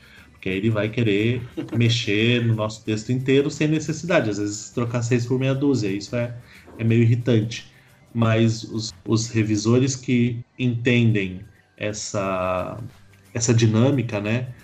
Esse não é meu texto, uh, esse é o texto do, de outra pessoa. Uh, eu não faria desse jeito, mas eu, eu troco quando for a minha vez, né? Quando for, quando uhum. eu fizer a minha tradução, aí eu vou usar do jeito que eu quiser. Então são essas essas essas coisas que a gente aprende como como revisor. É, um, é uma é algo que eu gosto bastante de fazer, que eu, que eu acho muito interessante de fazer. E para quem quer começar na área de tradução ou trabalhar com texto, é uma, uma excelente porta de entrada. Preparação de texto é eu não, não, não, sei de verdade o que significa ser um preparador de a, texto. A preparação de texto é a primeira leitura depois da tradução. Então a tradução. Hum. Muita, gente, muita gente chama de copy desk também. É, então o tradutor faz lá o trabalho dele, é, bonitinho e tal. Aí o editor, o editor passa para um preparador de texto. E aí o preparador de texto vai uh, arredondar aquele texto, vai ver se não tem falta, se o tradutor não esqueceu nada, enfim, ele, ele vai fazer esse, esse trabalho de limpeza do texto, né? O que o, que o, o, o, o tradutor possivelmente deixou, porque sempre deixa, em algum momento a gente vai deixar um, uhum. um, uma sujeirinha, uma coisa, ou ah, às vezes é uma questão, às vezes nem é uma questão de sujeira, é uma questão assim, ah, tem uma coisa do ritmo que eu não enxerguei, que fica melhor um adjetivo antes, não um adjetivo depois, ou uma questão de, sei lá, eu errei um nome, sabe? Uhum. Às vezes é um, é, uma, é, um, é um romance, mas é um romance histórico. E aí eu precisar, aí eu, eu erro, aí eu, eu me distraio e traduzo Siebenbürger por sete, sete burgos. E aí o, o preparador vai achar aquilo estranho, nossa, mas na Romênia, como assim sete burgos na Romênia? Vamos pesquisar o que é. que é. E aí ele fala, não, aqui é Transilvânia, aí troca. Então o preparador ele vai fazer isso, ele vai dar, ele é, um, ele é uma espécie de revisor, mas ele é um revisor mais de conteúdo que gramatical. Não que ele vá deixar bobagens de gramática se ele vir, né? Mas o, o, o objetivo dele é mexer com o conteúdo. E hoje, hoje em dia eu faço mais isso, mais esse trabalho de preparação ou revisão de tradução. E às vezes eu faço também revisão de tradução, que é um trabalho a, a mais. Eu, porque aí eu não vou olhar se o cara esqueceu isso ou aquilo. Eu vou olhar como está o andamento da tradução, como é que a tradução está tá se desenvolvendo, vou trocar o que eu achar necessário para que a tradução fique mais ou mais fiel ou mais, mais fluida e tudo mais. Esse é um trabalho diferente do trabalho do preparador. O preparador ele vai é, a fundo no conteúdo de um texto. O revisor de, tradu de, tradução ele vai, ele vai se preocupar com a tradução, com, a, com, com uhum o jeito que aquele texto foi traduzido. Então, eles são semelhantes, são atividades semelhantes, mas não são não são iguais, elas são diferentes. Tanto que eh, praticamente todos os livros têm preparação, mas nem todos os livros têm revisão de tradução. É, você é formado? Eu sou formado em letras com habilitação em tradução pela Unibero, uhum. extinta, extinta Unibero. É, eu, na verdade, quando eu entrei, não era nem Unibero, quando eu entrei era a Faculdade Ibero-Americana. Virou Unibero quando eu saí, virou Centro Universitário Ibero-Americano quando eu saí em 2000. Então foi 97 uhum. a 2000. Uh, e depois eu fiz pós-graduação em tradução do alemão na USP de 2004 a 2006. Né? Então, letra, eu fiz letras em inglês português e fiz a pós-alemão português, português-alemão. Você fala fluente inglês e alemão? E mais algum outro idioma ou não? E, ah, eu falo espanhol, eu, eu, eu, eu nunca digo que sou fluente em espanhol, uh, mas eu falo espanhol. Uh, é o que eu falo, eu trabalho com texto, né? Então eu leio uhum. muito bem espanhol, leio perfeitamente alemão, leio perfeitamente inglês, mas eu falo, hoje em dia, eu acho que eu falo melhor alemão do que inglês. É, porque eu tenho. Me trava, e, e o inglês foi uma. O inglês, o, o, alemão foi uma língua que eu estudei mesmo assim em escola e tudo mais. O, o, o inglês eu fui estudar em escola depois que já estava começando a, a, traduzir, né? Eu fui, fui comecei um pouco como autodidata, depois fui para a faculdade. Aí na faculdade os erros mais graves foram de certa forma amenizados e aí depois eu fui para uma escola de inglês, né? Depois eu fui fazer cultura inglesa. Uh, uhum. Mas o alemão eu fiz escola desde o início, assim, do, do, do, do nível 1 até o nível 10, assim, do, do iniciante até o avançado. Uhum. Então eu fiz o, o, curso inteiro. No, no, inglês não, no inglês eu, como eu já eu comecei a trabalhar e já tinha uma boa noção do inglês e, e, e, aí depois na faculdade eu fui estudar inglês mesmo, né? Dentro da faculdade eu acabei estudando bastante. E aí eu já, quando eu fui fazer cultura inglesa, eu já entrei, sei lá, no avançado 1. Uh, ah, legal. Já tava.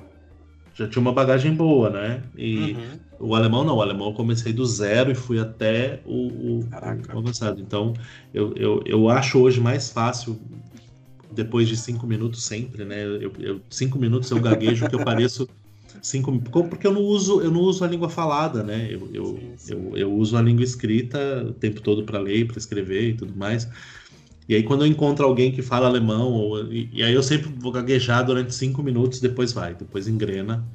É, eu tenho até uma história muito engraçada. Eu fui, eu fui escolhido em 2016, eu fui para uma residência na Alemanha que chama Academia de Verão do Colóquio Literário de Berlim. E eu cheguei lá, teve um jantar de abertura. E aí tinha gente do mundo inteiro, eram 12 tradutores, uh, tinha tradutor do, do que, que, traduzia do alemão para o búlgaro, do alemão para o dinamarquês, do alemão para o árabe, do alemão para o persa, enfim, é, tinha e tinha uma mexicana que traduz do alemão, uma querida Cláudia Cabreira, que traduz do, do alemão para o espanhol. É, muito famosa, enfim. E aí eu tava nessa mesa de a gente foi jantar primeiro dia apresentação e tal e eu eu praticamente eu entrei mudo e saí calado. É, falei assim, me apresentei, falei meu nome, falei de onde eu vinha e o resto eu fiquei meio assim, meio gaguejante. É, no fim da noite me soltei um pouco mais, bebi um pouquinho de vinho, deu uma soltada e aquela coisa, né? Uhum. e fui dormir. Fui, fui, fui, fomos todos pro hotel, né? Cada um pro seu quarto dormir.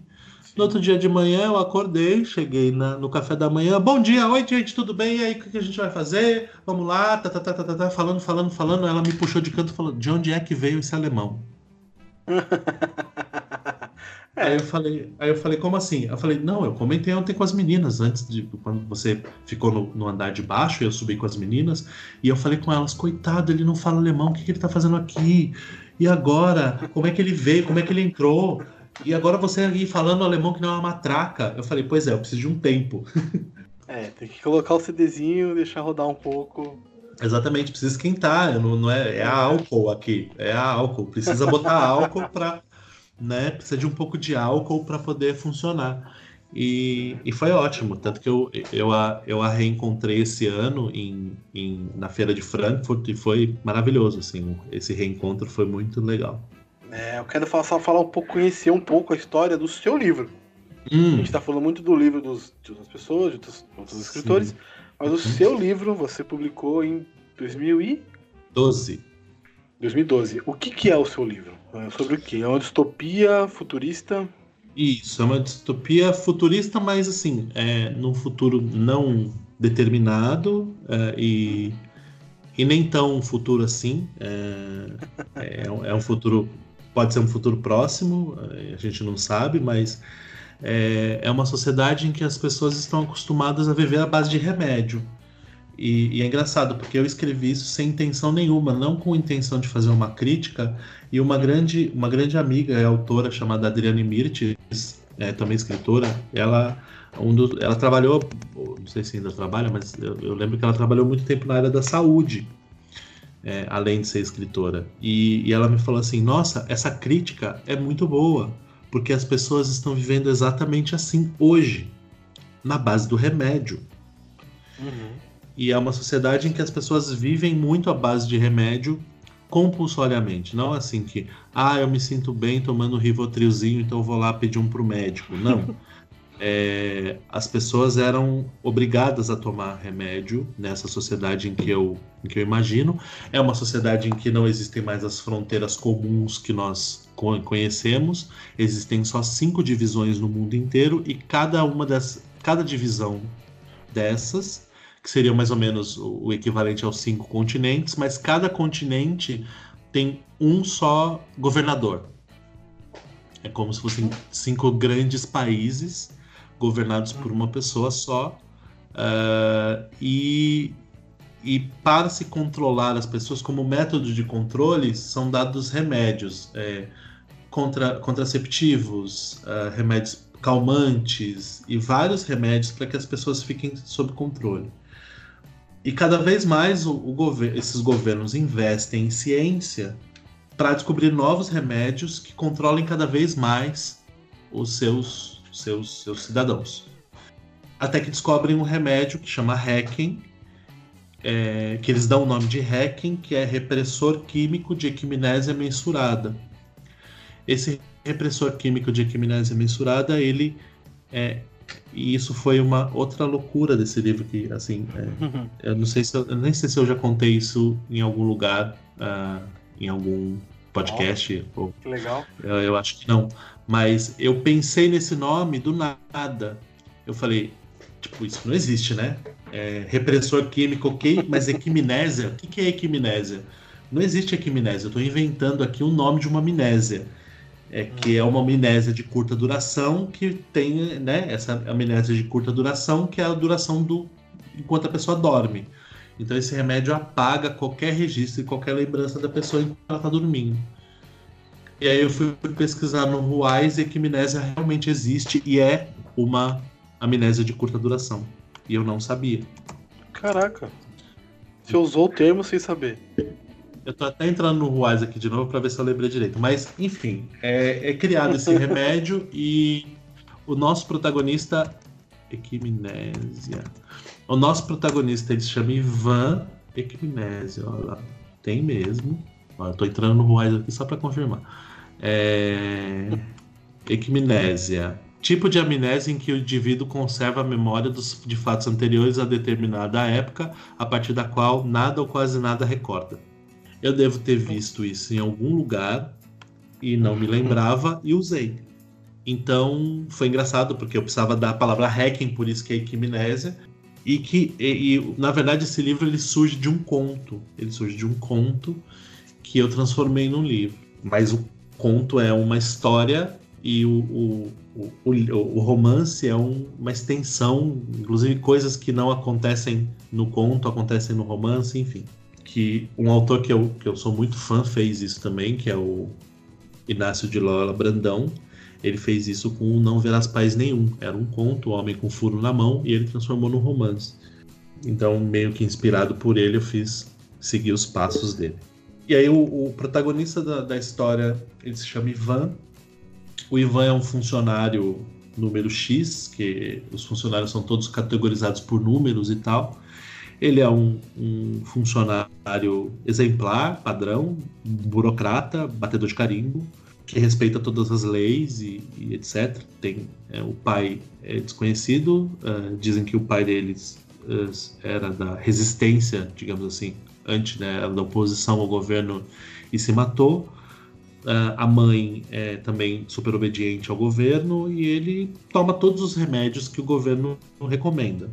Um belo dia ele vai dormir e ele percebe só quando ele vai dormir, quando está tudo fechado à noite, que ele esqueceu de tomar o, o hacking daquele dia que ele precisava ter tomado.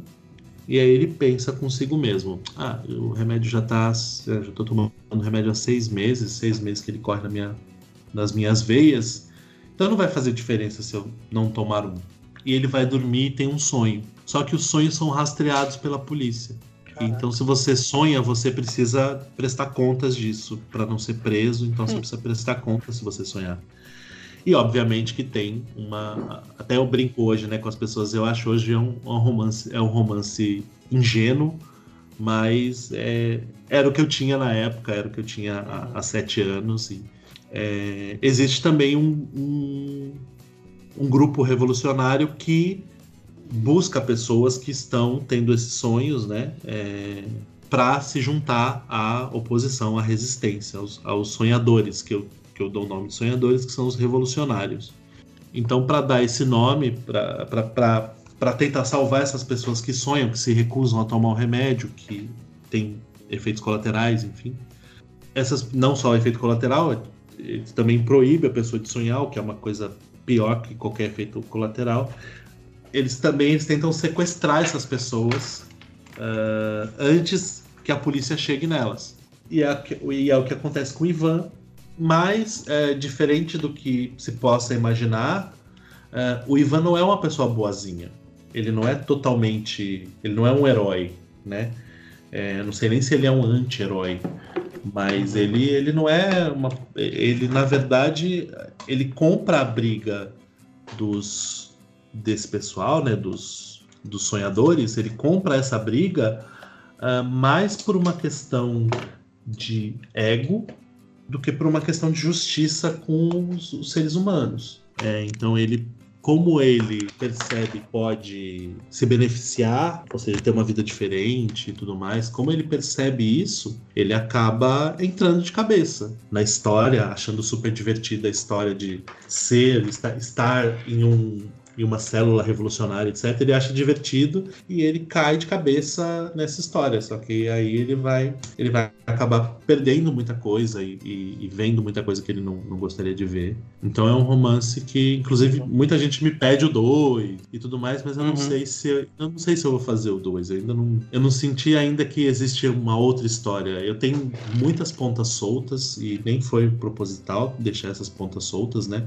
Existe a história do próprio pai do Ivan, existe, existem personagens que desaparecem de alguma forma no texto, né? Não que desapareça à toa, né? Eu tô falando para não dar nenhum spoiler, mas tem mortes dentro do texto que podem ser mais bem explicadas, tem personagens uhum. que aparecem muito rapidamente e que eu sei onde elas estão nesse universo, eu sei o que elas estão fazendo nesse universo e que eu poderia muito bem explorar, mas ainda não senti a hora. E, e já se passaram sete anos, sabe? Eu teria que reler esse uhum. livro, eu nunca reli, é, depois que ele foi lançado, eu nunca reli. Então eu teria que sentar com esse texto, reler, e eu sei que eu vou me surpreender, eu vou querer mudar um monte de coisa, até porque é meu, né? Então eu vou querer, eu vou querer mudar muita coisa. E não só isso, não só mudar por mudar, mas eu, eu, eu acho que eu vou querer mudar para melhorar ele, para dar outra cara. E aí talvez lançar dois de uma vez, sabe? Relançar o Hacking com as alterações que eu acho que seriam necessárias para ele deixar de ser um texto tão ingênuo e fazer um segundo no ritmo, sabe, no embalo. Então, por isso que eu, inclusive, por isso que eu postergo um pouco esse momento de releitura do texto, porque eu sei que quando eu releio o texto eu vou querer refazer um monte de coisa e engatar um segundo livro, que eu acho que é, e tem uma existe uma guerra que é comentada que é, que é a guerra dos anos confusos que, é, que, eu comento algumas vezes dentro do livro e eu nunca falei o que é essa guerra e seria uma delícia desenvolver montar essa guerra quem guerreou o que, que aconteceu é, quem foi que deu o primeiro tiro será que foram os alemães de novo é, sabe então tem essas essas dúvidas minhas assim como, uhum. como o que eu faria, né, se eu tivesse essa a oportunidade de, de fazer de novo ou, ou de fazer o outro, ou de fazer um próximo, o que, o que, eu, o que eu faria? Não é uma, é uma pergunta. Mas é, é um livro que eu gosto muito. Eu gosto, eu gosto muito dele, apesar de eu achar ele ingênuo hoje, vendo de longe, assim. É, eu gosto muito do livro e é um livro que todo mundo me fala que ele é um page turner, sabe? Que é aquele tipo de livro que você pega e não larga. Você só larga quando acaba. Uhum. Até porque ele é curto, ele é 200 e poucas páginas, em letras grandes, margens grandes, é um livro confortável de ler. É, e que muitos amigos falam: Nossa, eu, eu, peguei num voo daqui, sei lá, de São Paulo a Recife e li inteiro, sabe? Oh, eu fico feliz por ser um livro assim também, não ser um livro que as pessoas. Um cabe, não é um livro cabeçudo, é um livro de aventura mesmo, é uma grande uhum. aventura, com algumas coisas que. para fazer pensar também, né? E, que, é, que é a parte que eu mais gosto, assim. E até teve uma, uma, uma colega chamada Soraya que fez uma resenha há bastante tempo, uma uhum. colega escritora, poeta, que disse que o livro lembrava muitos romances alemães porque tem frases longas, e eu acho que é um pouco. É, deve ser um pouco influência das minhas leituras de textos alemães e tudo mais. É meio óbvio, né? Da, é, de, de, tudo que eu li de, de alemães e tal, eu, talvez.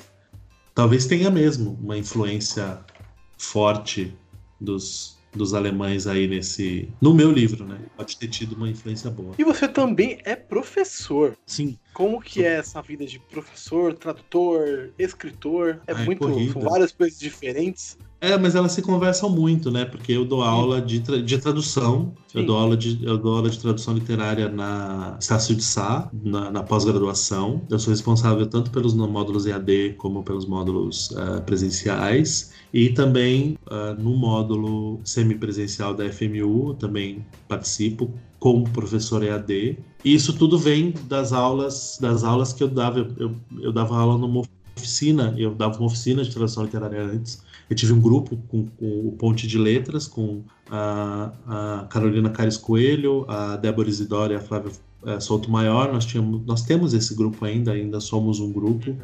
mas a, nós, tínhamos um, nós tínhamos um blog chama Ponte de Letras e falar um pouco da, da, do dia a dia do tradutor editorial, né? E aí nessa na época em que nós tínhamos esse grupo, eu montei essa oficina e eu dava essa oficina uh, num, num espaço que chamava Oficina de Escrita Criativa da Rosângela Peta, que é uma, uma jornalista, escritora. E aí uh, uh, um belo dia a Estácio me chamou para para assumir os cursos de o, o, módulo de tradução literária e eu tô desde 2014 2015 e eu também dou aula de escrita e criatividade na Belas Artes como curso livre. Uh, tem um curso livre de cinco, de cinco dias é uma semana de curso direto em que eu falo bastante de criatividade geralmente para pessoas que querem uh, escrever melhor no trabalho escrever melhor uh, no dia a dia desenvolver o pensamento crítico, desenvolver a argumentação dentro da própria escrita, melhorar mesmo, né? E também dou um curso de redação, um pouco voltado para o Enem, uh, mas geralmente os alunos não são do Enem, os alunos são mais velhos. Metade do curso eu falo sobre redação, pensamento crítico e argumentação, e metade do curso é só língua portuguesa, nova ortografia, crase, vírgula, palavras compostas, enfim é, pontuação é. E, e, por aí vai, né? E como isso influencia na, na, nas questões argumentativas e tudo mais. Então aí e aí como, nesses cursos livres uh, são geralmente são, são são só cinco dias quando forma a turma, né? Então Aí eu sempre fico ali esperando as turmas se formarem. E aí não, não tem uma periodicidade, mas eles são oferecidos a cada, a cada três ou quatro meses, eles são oferecidos lá na Belas Artes. E o curso de pós na, na Estácio faz parte dos módulos de pós-graduação. Eles têm uma pós-graduação em tradução. E aí, dependendo do que você escolhe, se tradução geral, tradução de audiovisual, ensino, aí geralmente as pessoas que escolhem tradução de forma geral, tem aula comigo de tradução literária. E aí é um módulo de 40 horas, uh, em que a gente fala bastante sobre tradução, sobre uh, processo editorial, mercado, e fazemos tradução também no, no estilo oficina durante o curso, né? E, tanto entre os módulos, que são dois separados, módulo 1 e módulo 2, uh, ah, como dentro de sala de aula também a gente faz exercícios de tradução uh, e discussão de tradução. Então é, um, é, é, muito rico, assim, é muito divertido. Tanto que eu estou hoje no Rio, né? Falando aqui com você, eu estou no uhum. Rio. A minha última aula da última turma, uh, agora que, que teve aula comigo em setembro, aí outubro eu estava fora e agora estou dando o módulo 2. Eu fiz o módulo 1 um em setembro e estou fazendo o módulo 2 agora em novembro com eles. E aí, aí agora a viagem é só o ano que vem, né? Voltar ou para o Rio ou para Brasília. A ponte aí, aérea é, mas aí eu, eu, dou ainda aula em São Paulo, mais um fim de semana. Uhum. No, no, segundo fim de semana de, de, no, de dezembro, eu ainda dou aula em São Paulo, para uma turma de São Paulo.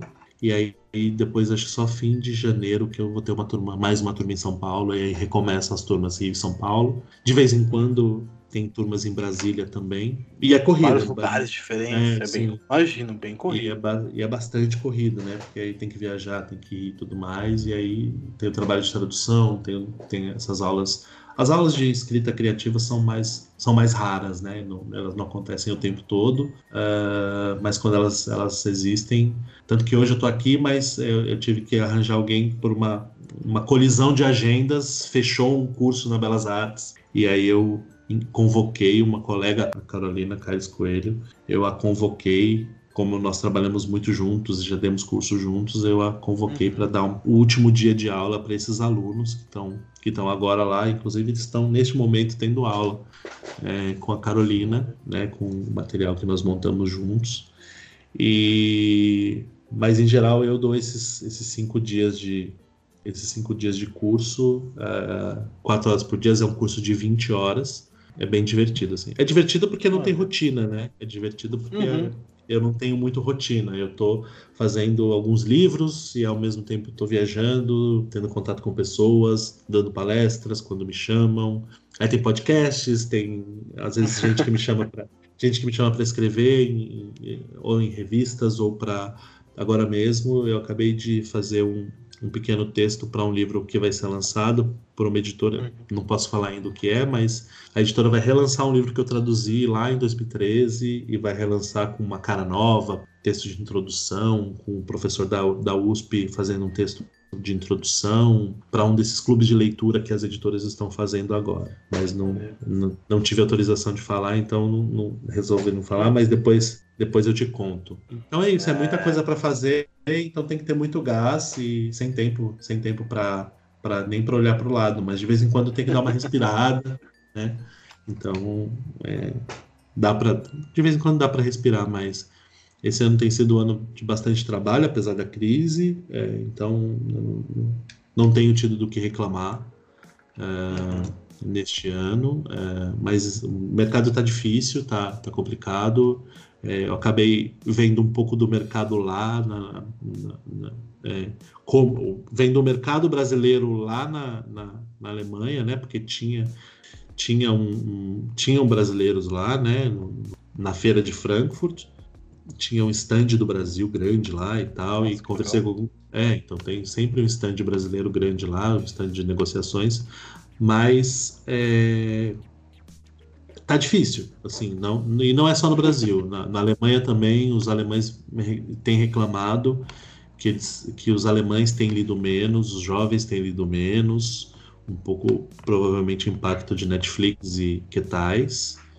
Uh, então, e eles é, eles estão um pouco assustados assim, mas é, ainda é um mercado para eles muito pujante, mas todo o reflexo de Frankfurt acaba batendo na gente aqui também. Então.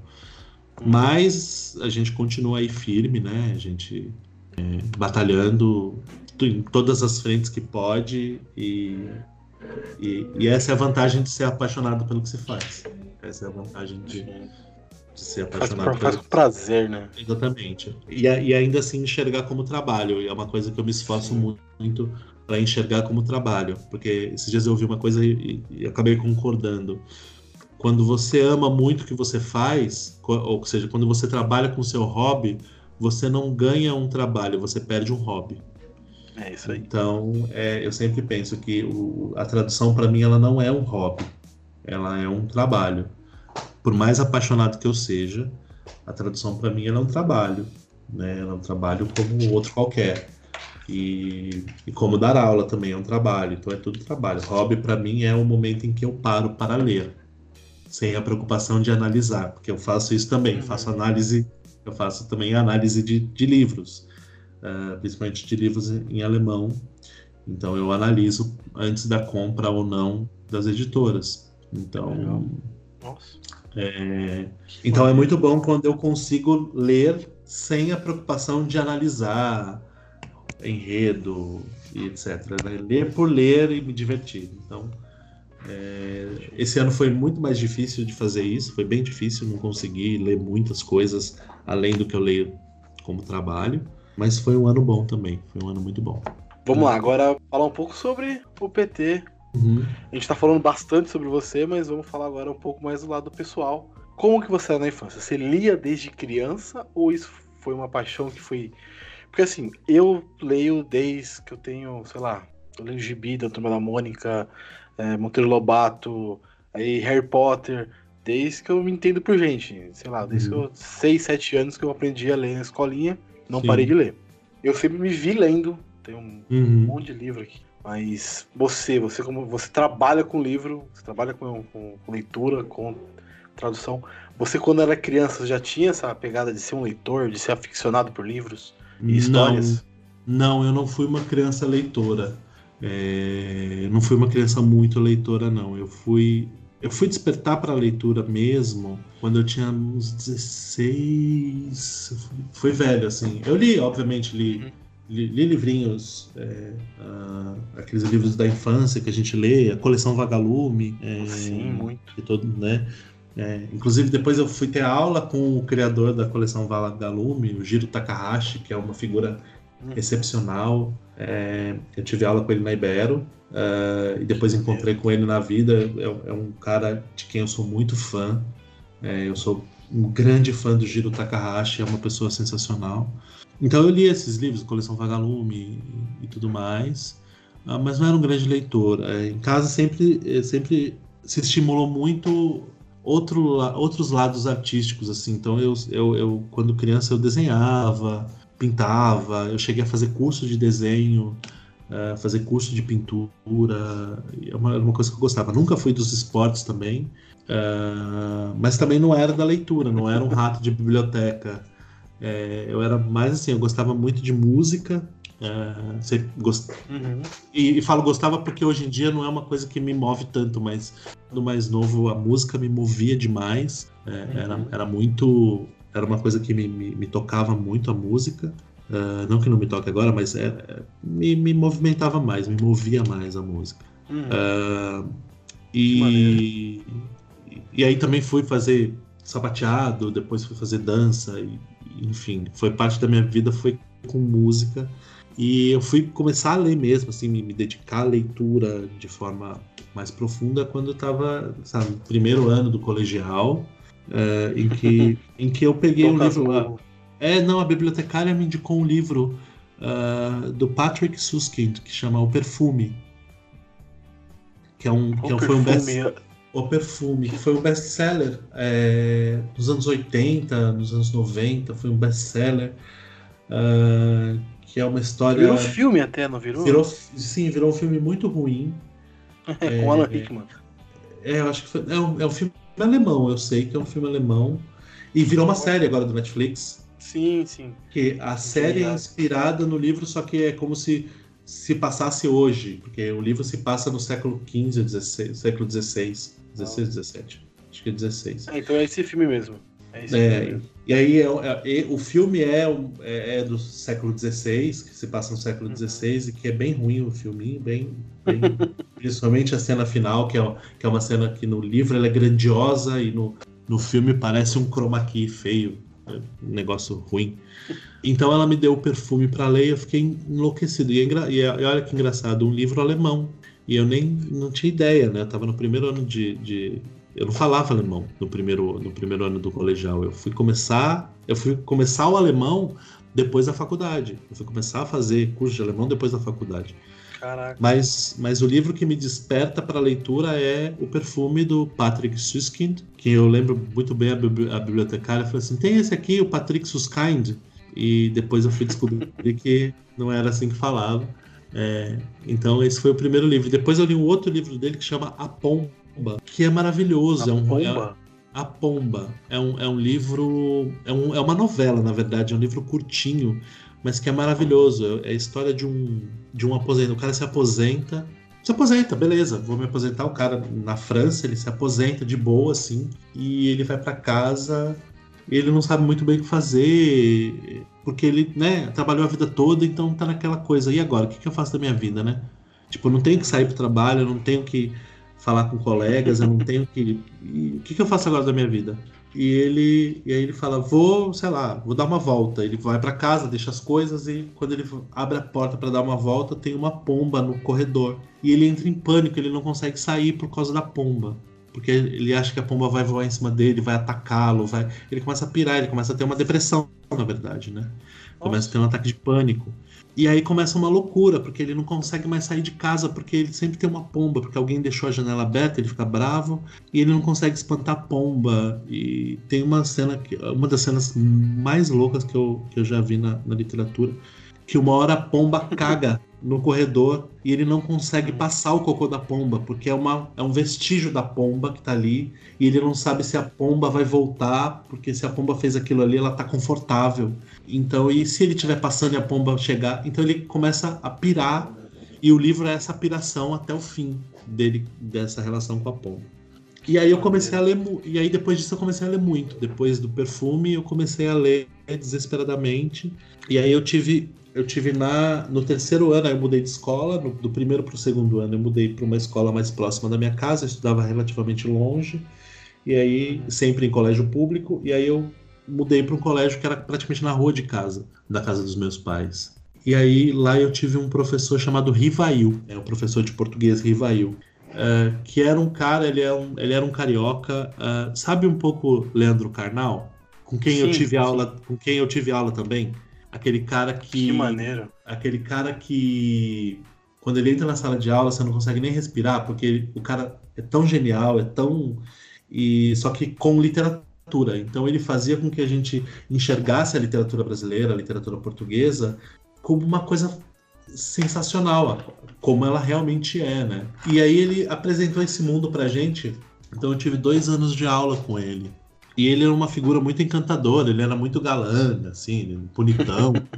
Então todo mundo ficava encantado não só porque ele era bonitão, mas porque ele era ele era uma pessoa envolvente mesmo. Ele, o jeito que ele falava, o jeito que ele tratava a literatura e as outras artes, e ligava com a pintura, com a escultura, com, um, com o cinema, e ele ia fazendo essas ligações. Ele não, ele era e nesse aspecto ele era também muito parecido com o Karnal, que não pega nenhum papel em lugar nenhum, assim. Ele, ele vai falando e, e das é, datas. É das datas dos livros, das, das histórias e, de tudo mais, sem encostar no material.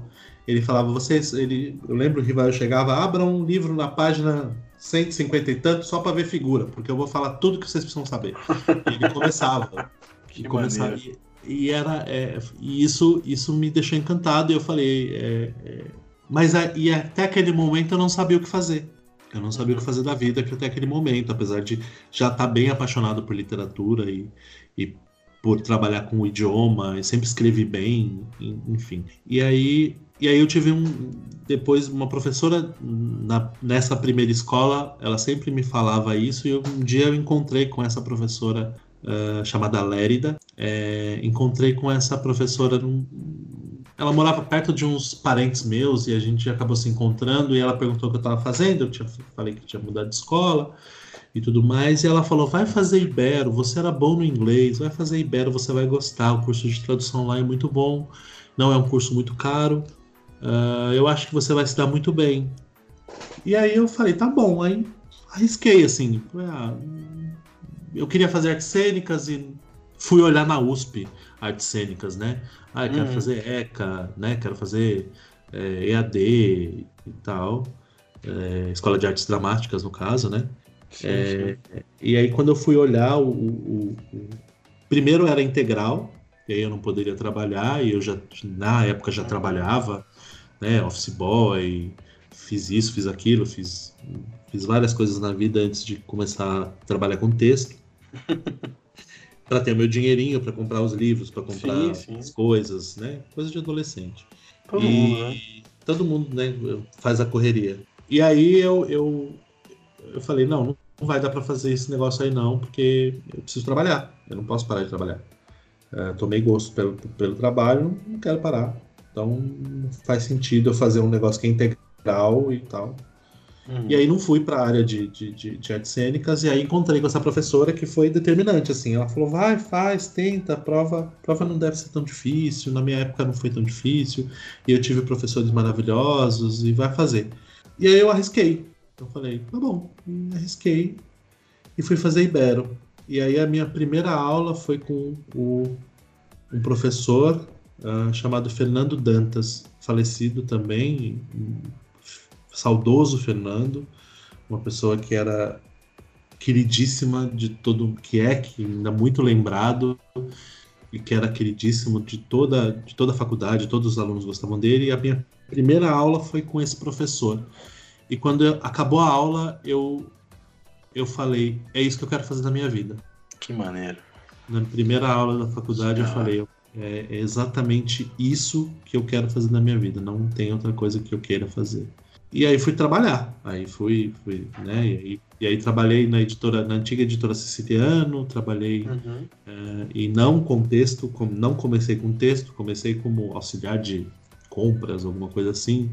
E depois fui, fui cheguei no texto, aí fui dar aula de inglês, depois depois fui trabalhar numa num, numa revista numa revista de equipamentos eletrônicos uh, na área de compra, é uma revista internacional. Uh, uhum. Na área de vendas também, compras e vendas, mas eu não vendia revista, eu era do, do administrativo. E até que eu fui para uma agência de tradução. Aí nesse meio tempo eu, eu cheguei à agência de tradução, agência que na qual eu fiquei 11 anos. Aí durante Nossa. 11 anos eu me dediquei à agência desde. Aí eu comecei como revisor, uh, depois eu fui para a área de, de, de, gestão e planejamento, mas nunca, sempre com, com o olho na tradução, nunca, nunca uhum. deixei o texto de lado até virar tradutor. E aí meu último meu último cargo, digamos assim, dentro dessa empresa foi como tradutor mesmo. Sim. E aí desde 2011 que eu trabalho em casa e quase 100% com livros, quase 100% Nossa. com tradução de livros. Então de, desde, dois, é, desde 2011 faz oito, vai fazer nove anos. É, vai fazer nove Caramba. anos. É, que maneiro. Que história da hora. Então essa foi, essa foi minha trajetória, assim. Foi minha trajetória. Que maneiro, mesmo. Era só para eu responder se eu era uma criança. Não, mas pode falar, eu tô adorando. Eu tô falando muito menos do que eu falo, porque eu tô adorando, tô ouvindo, uma. Isso é uma mega aula para mim, de verdade. É, que bom, que é... bom. Fico, fico, muito feliz. Voltando lá um pouquinho na infância e também um pouco mais na adolescência, já. Uhum. Desenho, cinema, o cinema acho que hoje ainda deve ser muito presente na sua vida, não sei. Sim, sim, é. é. Mas é, mais, mais, mais, molecão lá, mais jovem. Você morava onde? Você falou eu, eu, eu, sou, eu, sou, eu sou aí de São Paulo, do Jaraguá, hum. da, da, da ah. região do Jaraguá. É, do Jaraguá, ali perto do Pico. Eu sou dessa região. Jaraguá, é. Não é tão longe de onde a gente está aqui agora. É. Eu sou, eu sou dessa região, mas hoje eu moro mais uma região mais central. Você cresceu e... ali no Jaraguá? É, eu cresci ali. Uh, eu cresci ali, eu morei ali até os, até os 10, e depois eu morei em Belo Horizonte durante três anos. É. Meu pai teve uma transferência para lá, uhum. para Belo Horizonte. E depois eu voltei uh, ah, para o Jaraguá mesmo, e aí morei lá até 2003. Depois que eu, e depois eu saí do Jaraguá e, e saí da casa dos pais, aquela coisa toda. Que legal. Em 2003. Saiu já a maior de idade? Sim, sim, já saí com, saí com 23. Caraca. E, mas quando novo, quando novo eu, assim, eu assistia muito desenho animado, muito, muito, muito desenho animado. Eu sempre fui, até hoje eu assisto bastante, mas hum. eu era muito viciado mesmo em desenho animado, nos desenhos, é, era desde Smurf até, é, muita gente não lembra desse desenho, era um desenho que eu adorava, chamava Quicksilver. Quicksilver, que eram, é, que eram umas águias de prata. Era, era, eram, eram uns, uns. Como se fossem os Thundercats, mas não eram gatos. Nossa! Eram, é, nossa! É, eram tipo, águias. Putz, desenho! Uhum. Era muito, era muito nossa, legal. Então, é então, chamava Quicksilver. Chamava Quicksilver. Eu tô tentando lembrar o. Ah, o nome dos personagens é, eu não lembro. Eu é. não lembro de nenhum nome de personagem, mas eu adorava. Uh, ou seja, eu sou, eu sou da era pré-Cavaleiros do Zodíaco. Quando começou o Cavaleiros do Zodíaco, eu já trabalhava. Então eu não, não via, porque era assim, eu trabalhava o dia inteiro depois ia para escola.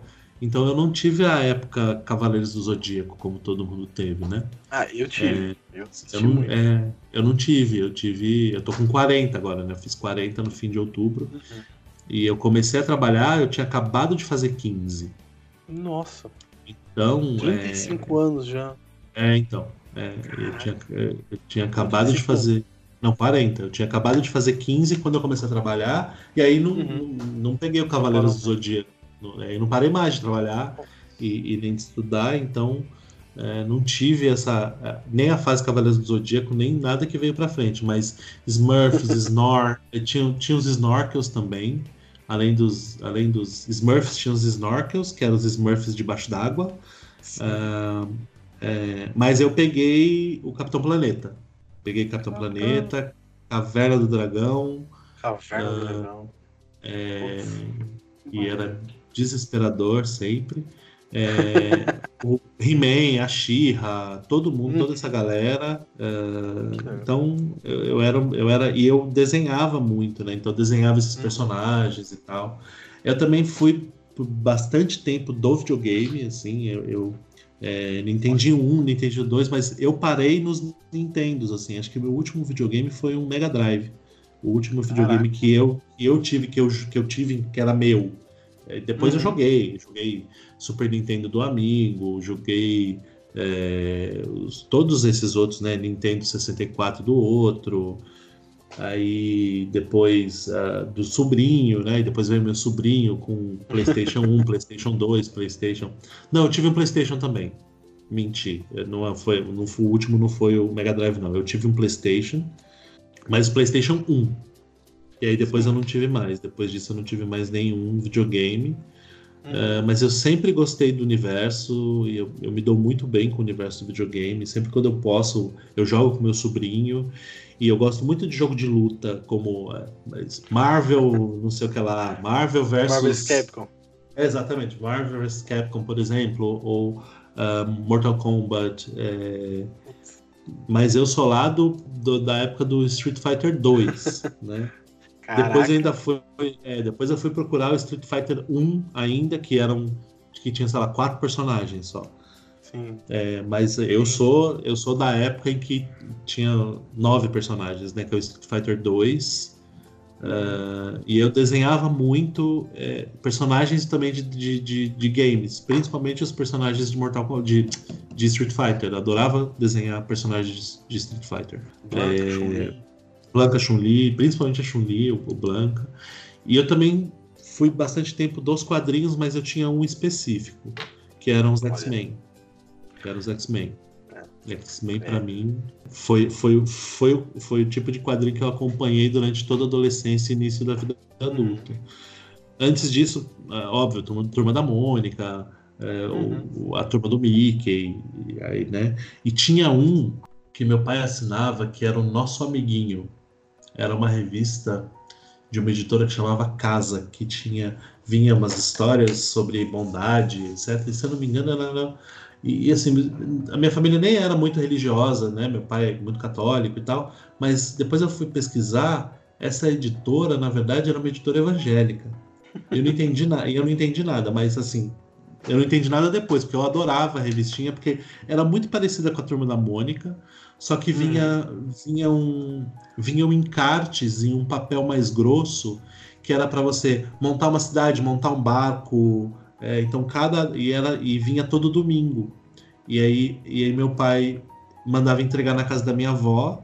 E aí íamos todos almoçar na minha avó. Então para mim o maior programa que existia era almoçar na casa da minha avó para pegar a revista Nosso Amiguinho e montar, porque sempre vinha um carro. Aí às vezes vinham é assim, vamos montar uma cidade. Então, nas próximas cinco semanas, nós vamos trazer primeiro o, o mapa da cidade, né?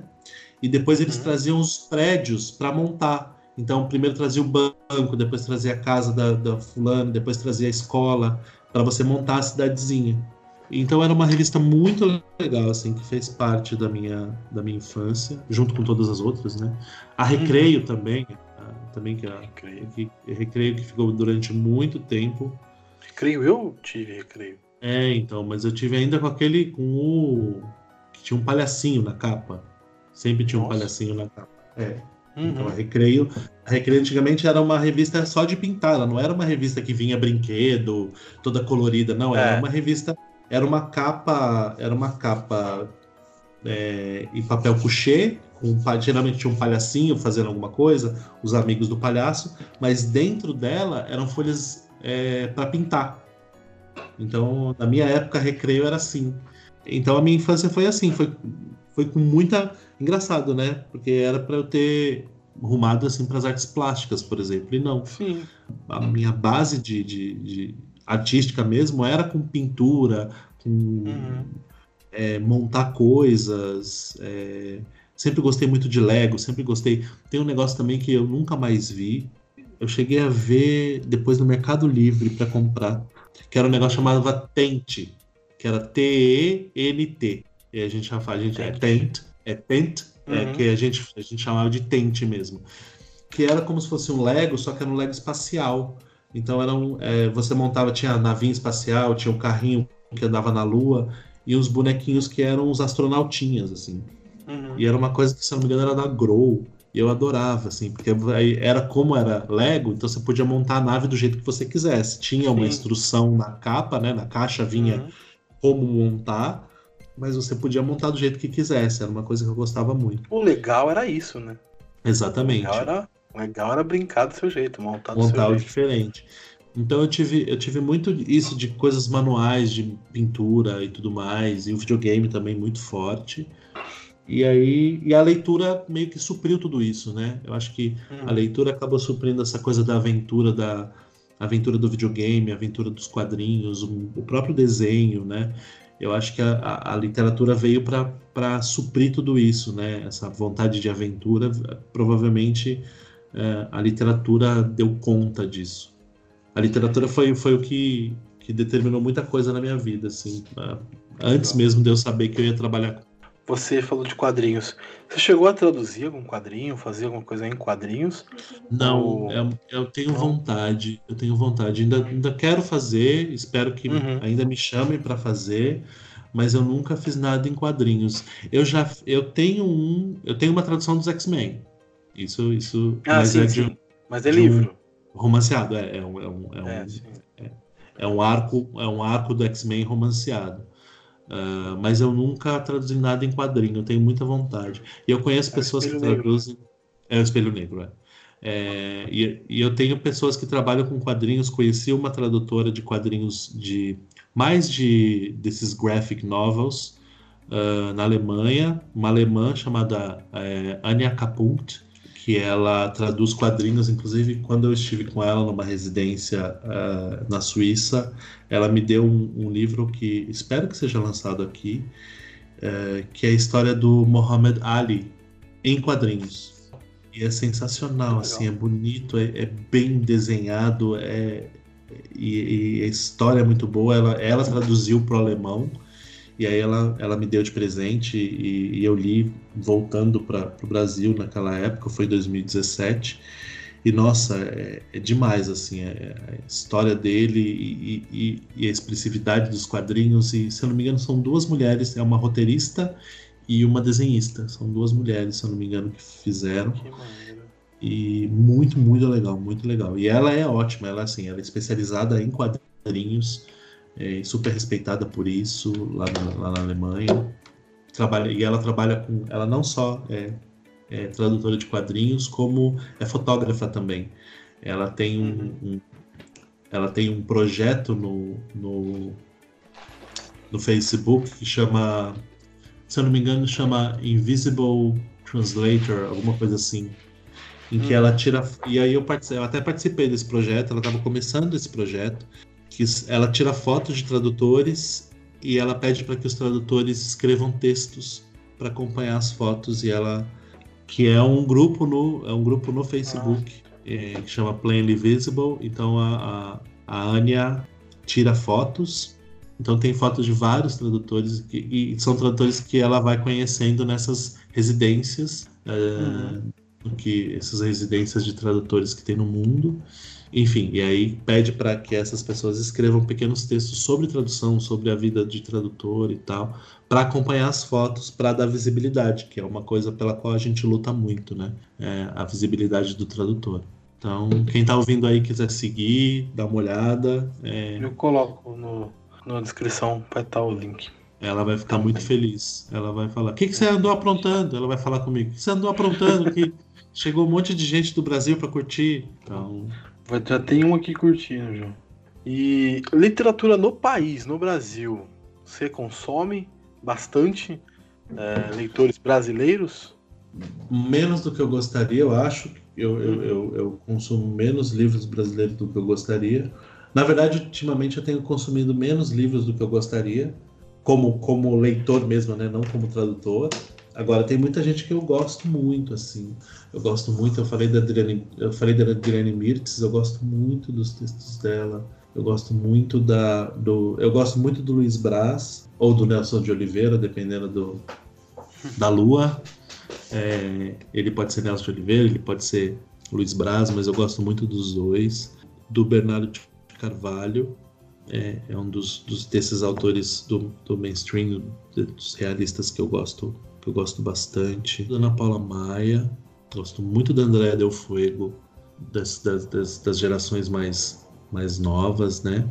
Enfim, é, eu não, não consumo. Eu, eu, queria consumir mais fantasia brasileira, acabo, acabo, acabo não consumindo tanto fantasia brasileira, apesar de fazer parte do, do, do, universo da fantasia, né? O meu livro é um livro também que se encaixa na fantasia como ficção científica, mas eu queria buscar mais, ter mais, mais contato. Inácio de Lola Brandão, é, agora né, pensando no, nos homens, o Inácio de Lola Brandão, uh, há pouco tempo, isso era uma, isso era uma falha que tinha, acabei de ler Olhos, o Olhos d'Água do Conceição Evaristo e fiquei enlouquecido. Uma leitura que mexeu muito, muito comigo. Uh, preciso começar, eu tô, tô, com ele meio que na fila, quase furando a fila com ele. É, Defeito de Cor, da Ana Maria Gonçalves. Mas eu tenho muito livro de brasileiro em casa que eu preciso, que eu preciso ler, mas o, o Chico Buarque, dependendo do livro, uh, tem, tem livros que eu acho chatíssimos e tem livros que eu acho geniais. Uh, eu acho, por exemplo, Budapeste genial. Eu gosto do, do Leite Derramado. Eu não tive paciência para continuar o Irmão Alemão. Uh, e dizem que esse novo dele é muito bom, né? Dizem que é melhor que o último que foi o Irmão Alemão. Uh, eu pensei que eu teria interesse no irmão alemão, porque parte da história se passa na Alemanha, uhum. etc. Mas eu comecei o livro achei bem chato. Preciso dar uma chance para ele, uma nova chance, mas assim de cara achei bem chato. Não gostei. Como o Benjamin também. Uh, o Benjamin eu acho chatíssimo e eu fui até o fim. Uh, tanto o Benjamin quanto acho que Estorvo que foi o primeiro, né? Acho que o Estorvo foi o primeiro. Eu já achei, eu achei ok. O Benjamin eu achei chatíssimo. E depois veio o, o, o Budapeste, que eu achei genial. É, que é um livro que eu gosto muito, do qual eu gosto muito, muito. O que vem à mente agora são, são esses, assim, são esses brasileiros que eu consumo. Ah, tem o Joca Rainer Terron, que eu li um daqueles livros aqueles livros que ele que, que eram aquelas encomendas da, da Companhia das Letras, né, que era chamava a coleção chamava Amores Expressos, uh, que várias pessoas escreveram, Daniel Galera. Ah, do Daniel Galera também gostei, que era Cordilheira. Era uma coleção. Então eu eu, eu, uhum. eu gostava dessa coleção. É, uma uma era Daniel Galera com Cordilheira, que ele escreveu sobre sobre a Argentina. O J. Harnes Terron, eu esqueci o nome do livro, mas se passava, se falava do Egito. E o Bernardo de Carvalho escreveu Filho da Mãe, que se passa na Rússia. É, eu acho que a Adriana Lisboa. A Adriana Lisboa escreveu, se eu não me engano, o da Adriana Lisboa é sobre Portugal, especificamente sobre Lisboa. Então era uma coleção que chamava Amores Expressos. É, ela deu certo para algumas pessoas, não deu certo para outras, mas eu gostei muito desses que eu li. Não tive paciência para Barba Ensopada de Sangue. Todo mundo fala que é maravilhoso, mas eu não tive muita paciência. Que é também do Daniel Galera. E o Ricardo Lisias também, que eu acho que eu li dele Céu dos Suicidas e o Divórcio, que eu achei sensacional. Você acha hum. que a literatura brasileira é muito desvalorizada pelos brasileiros? Sim, assim, assim sem, sem pestanejar, a, a base da minha, da minha pergunta, a base da minha resposta é sim. A literatura brasileira uhum. é igno... não, não é nem desvalorizada, ela é ignorada por muitos Concordo. brasileiros. É... E não devia, porque nós temos uma literatura muito boa. Porém, uh, nós temos um outro lado da moeda, é que a nossa literatura ela não se reinventa. Uhum. E aí talvez até cause um pouco de polêmica sobre, sobre essa. Né? Talvez algumas pessoas vão achar ruim, mas eu acho que hoje ainda é uma literatura um tanto elitista.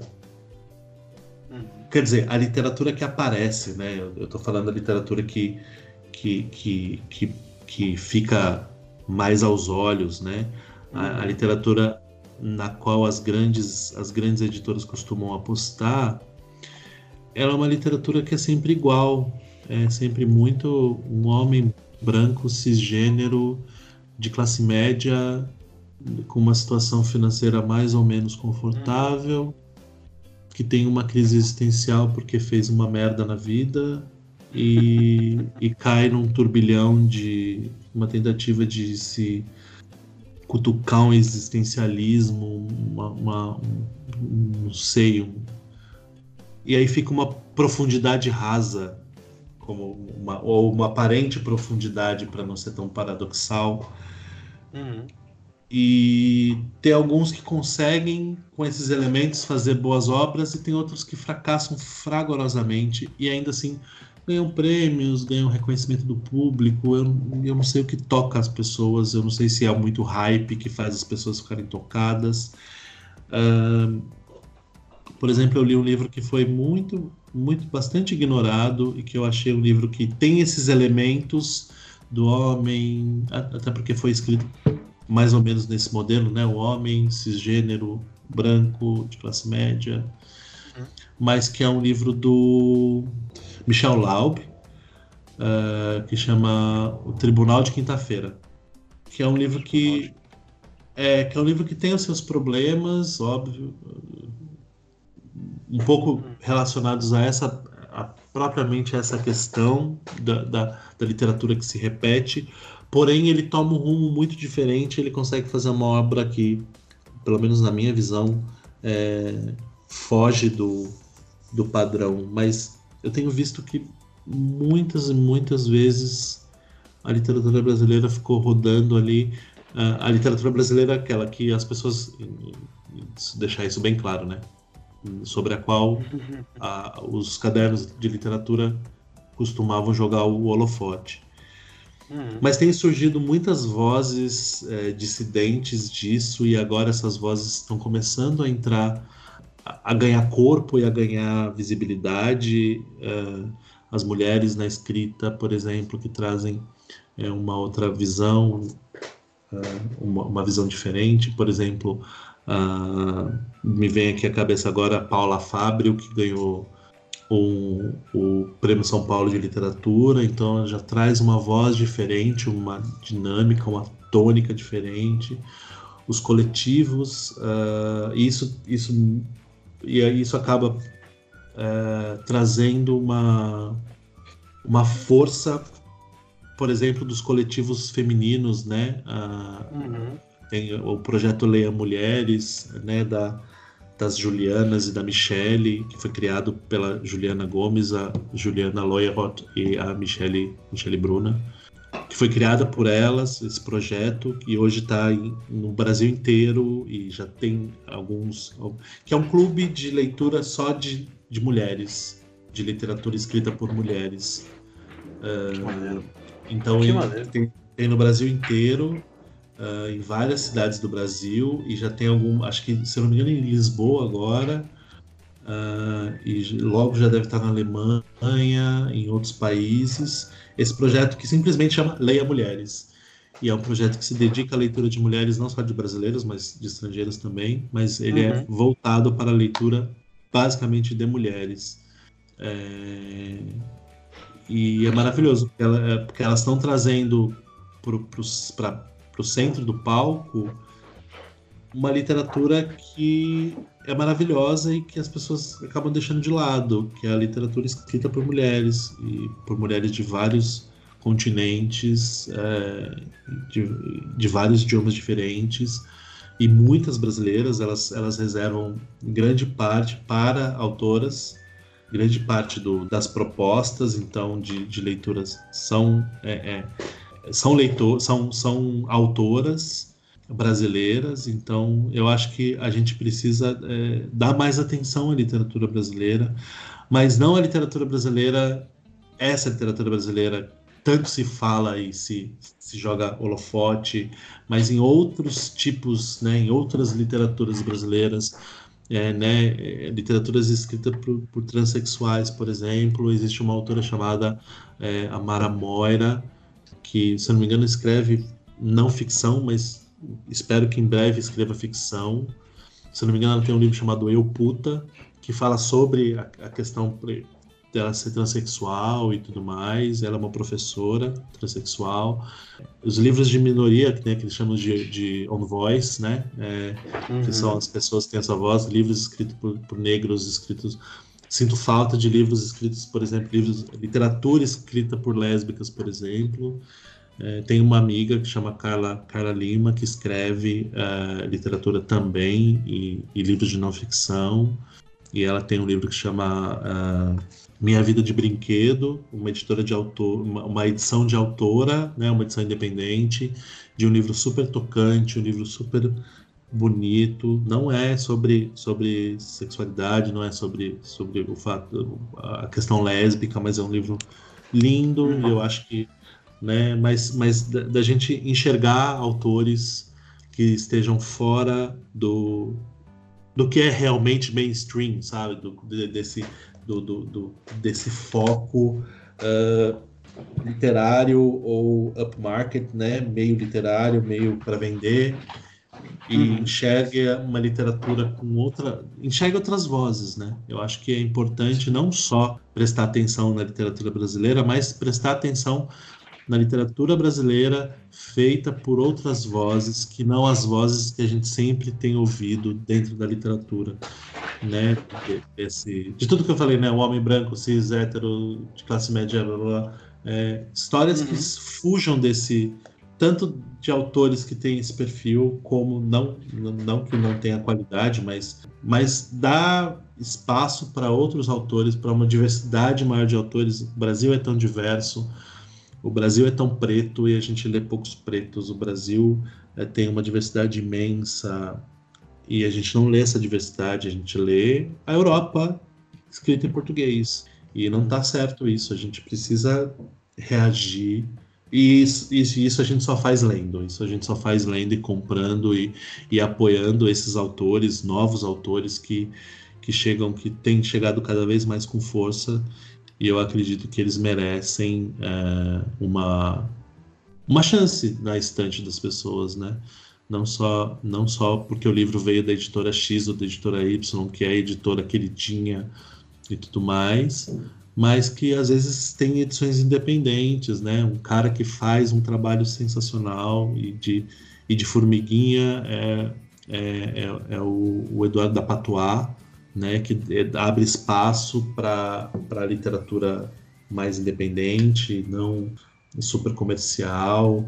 Uh, o, o Glauber da Link também, da editora Link, que meio, meio que é uma extensão do que era a editora Terracota, que foi a editora que publicou meu livro, e de várias pessoas, e que, e que publicou Marcelo Maluf, e que agora alcançou aí uh, uma notoriedade, e outras, a, a Nanete Neves, que também né, foi publicada pela, pela Terracota, e que depois foi, foi publicada pela Link.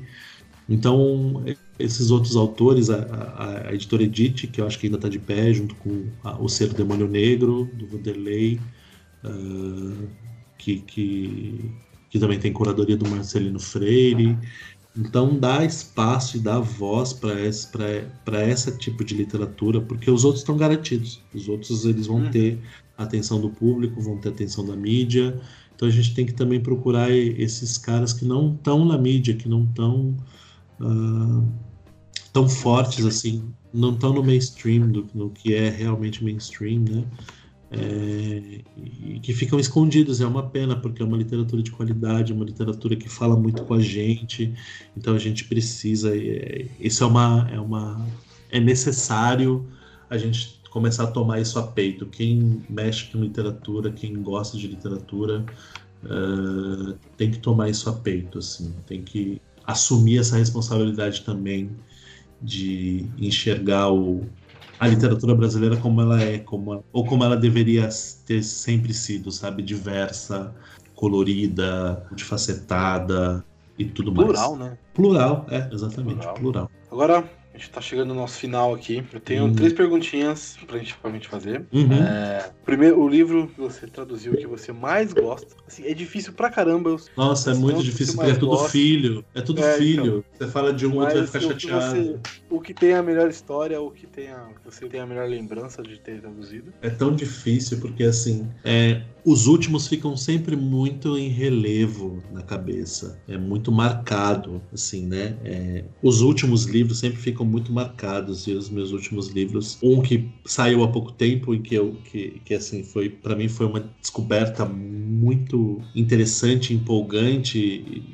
não sei se foi o melhor, mas foi um dos que mexeu bastante comigo, foi o Babel 17 Estrela Imperial, do Samuel Delaney, e nunca tinha sido publicado no Brasil. Esses são livros da década de 60, uh, eh, e que, assim, é impressionante como alguém na década de 60 pensou naquilo do jeito que ele pensou. É um autor negro, gay, mas ele é um negro de pele clara, então ele tem aquela coisa um pouco como eu tenho, de despertencimento, então você não sabe meio pouco onde você está e ele faz e ele traz todos esses temas dentro da ficção científica de uma forma e a, a, questão do tempo, espaço e da inexistência do tempo e espaço, enfim, foi um livro que mexeu comigo mesmo. Né? Não, não, não coloco aqui como o melhor, mas coloco um que mexeu comigo de uma forma bastante grande. É, mas um, um, que eu gostei muito de traduzir, que me, me, me deixou também assim mexido, foi o do Friedrich Dürrenmatt, A Promessa, que foi traduzido por mim, a promessa, a novela Promessa e o conto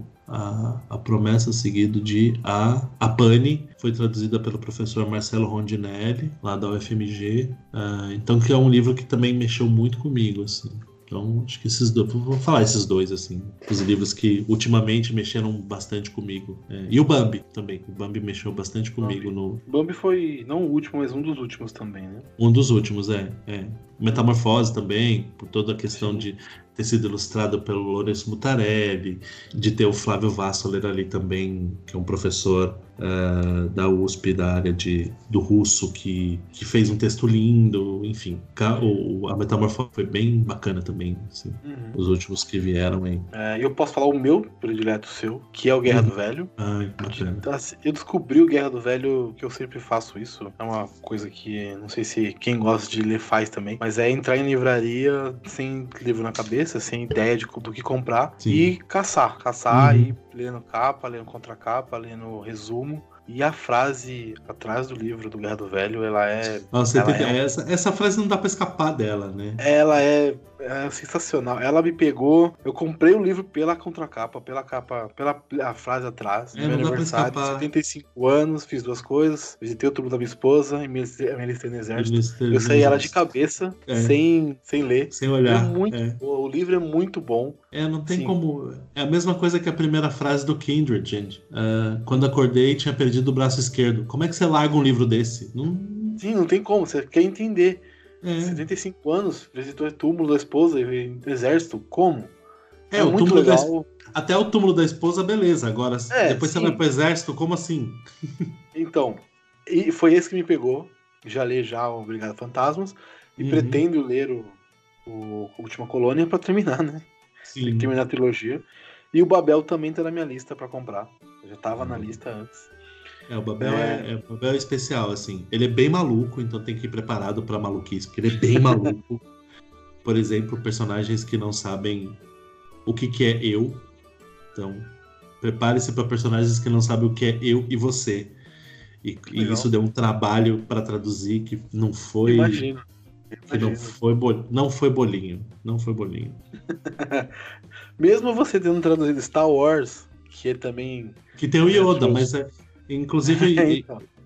inclusive eu dou em eu dou em curso isso, eu dou, eu dou as frases do Yoda para os alunos traduzirem. E a gente conversa, rende uma, rende ah, uma boa maneiro. conversa. Rende uma boa conversa.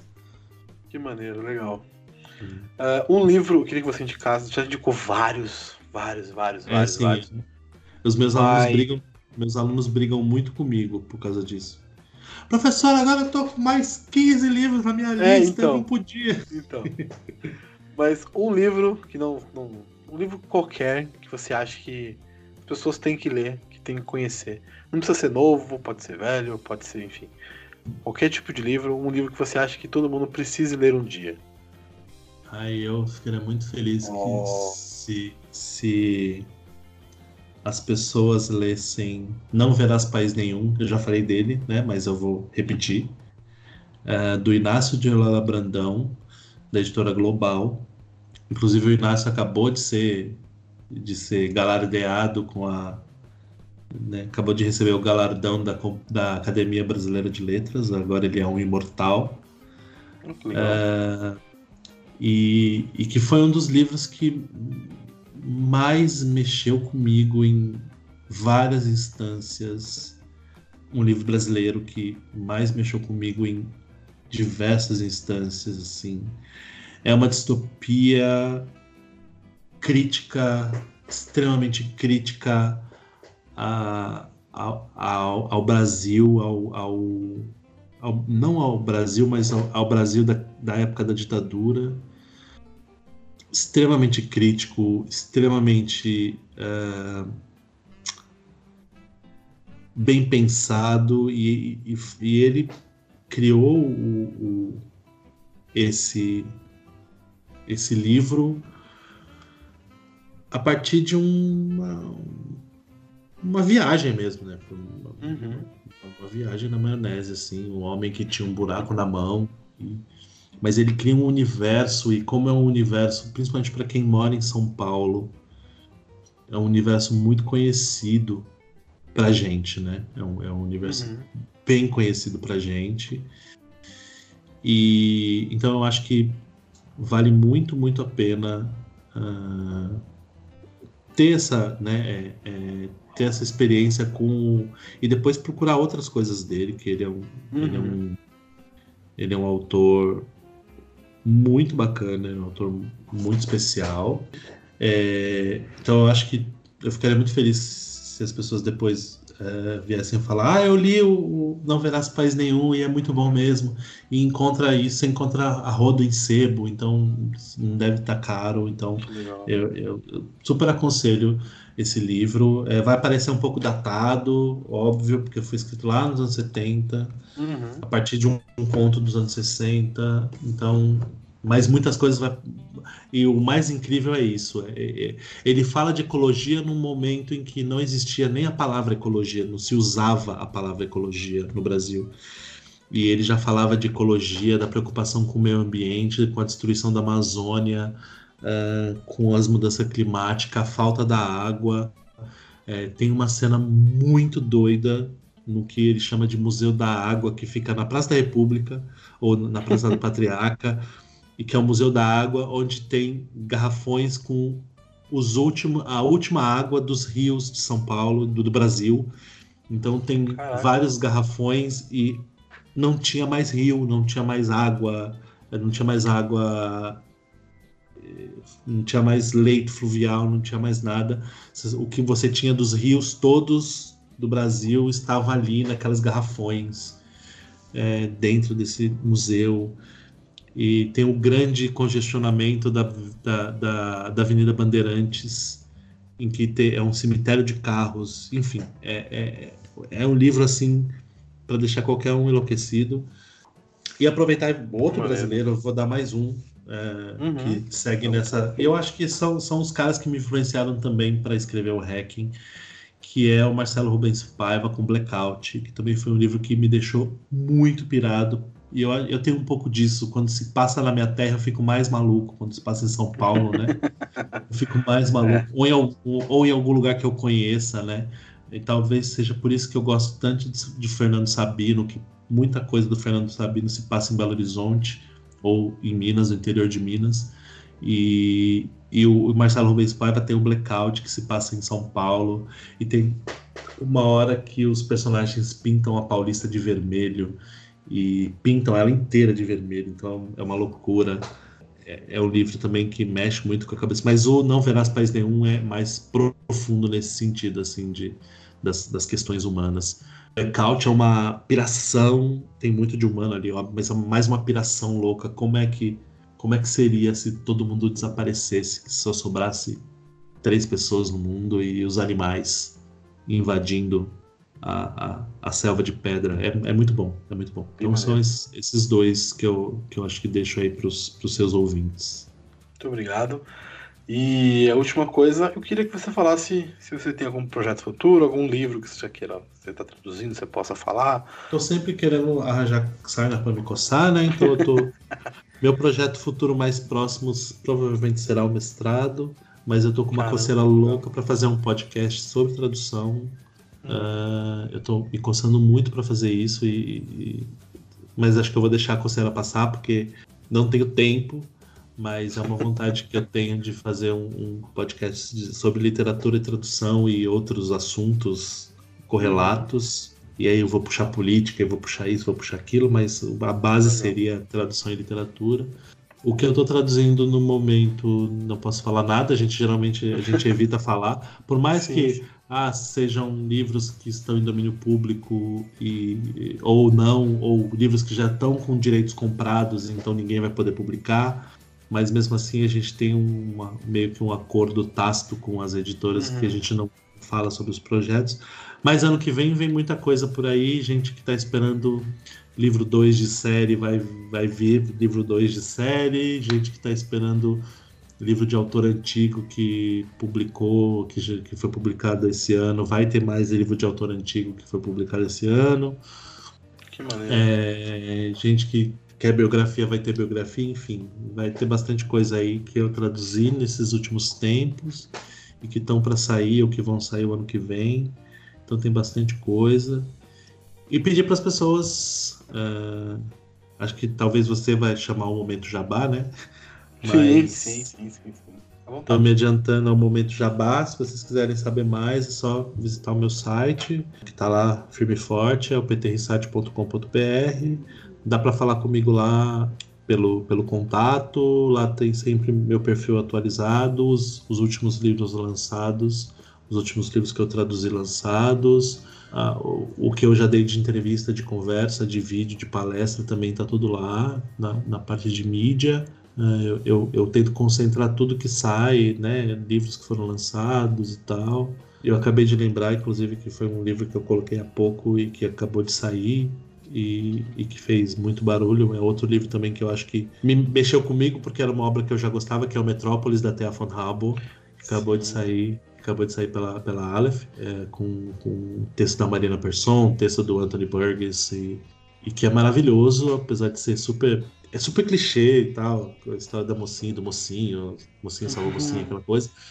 Mas o que ela, o que ela criou de mundo e, e, e, e, assim, quem assistiu o filme, mesmo a versão estendida, eu assisti a versão estendida no Ibirapuera com orquestra, eu não fiquei tão emocionado Nossa. quanto eu fiquei com o livro. É, o livro é, é realmente especial. O mundo que ela cria no papel é muito mais grandioso, é muito mais completo do que o mundo que o Fritz Lang criou a partir do, do roteiro dela, né? É muito fiel o roteiro dela, porque ela fez o livro, ela fez o roteiro, então é muito fiel o que o Fritz Lang fez, mas o livro é muito mais grandioso, o livro tem imagens que o, que o, que o filme não consegue trazer, de muitas culturas, ela vai buscar culturas. É, ela vai lá na Índia e ela vai na Bíblia e ela vai.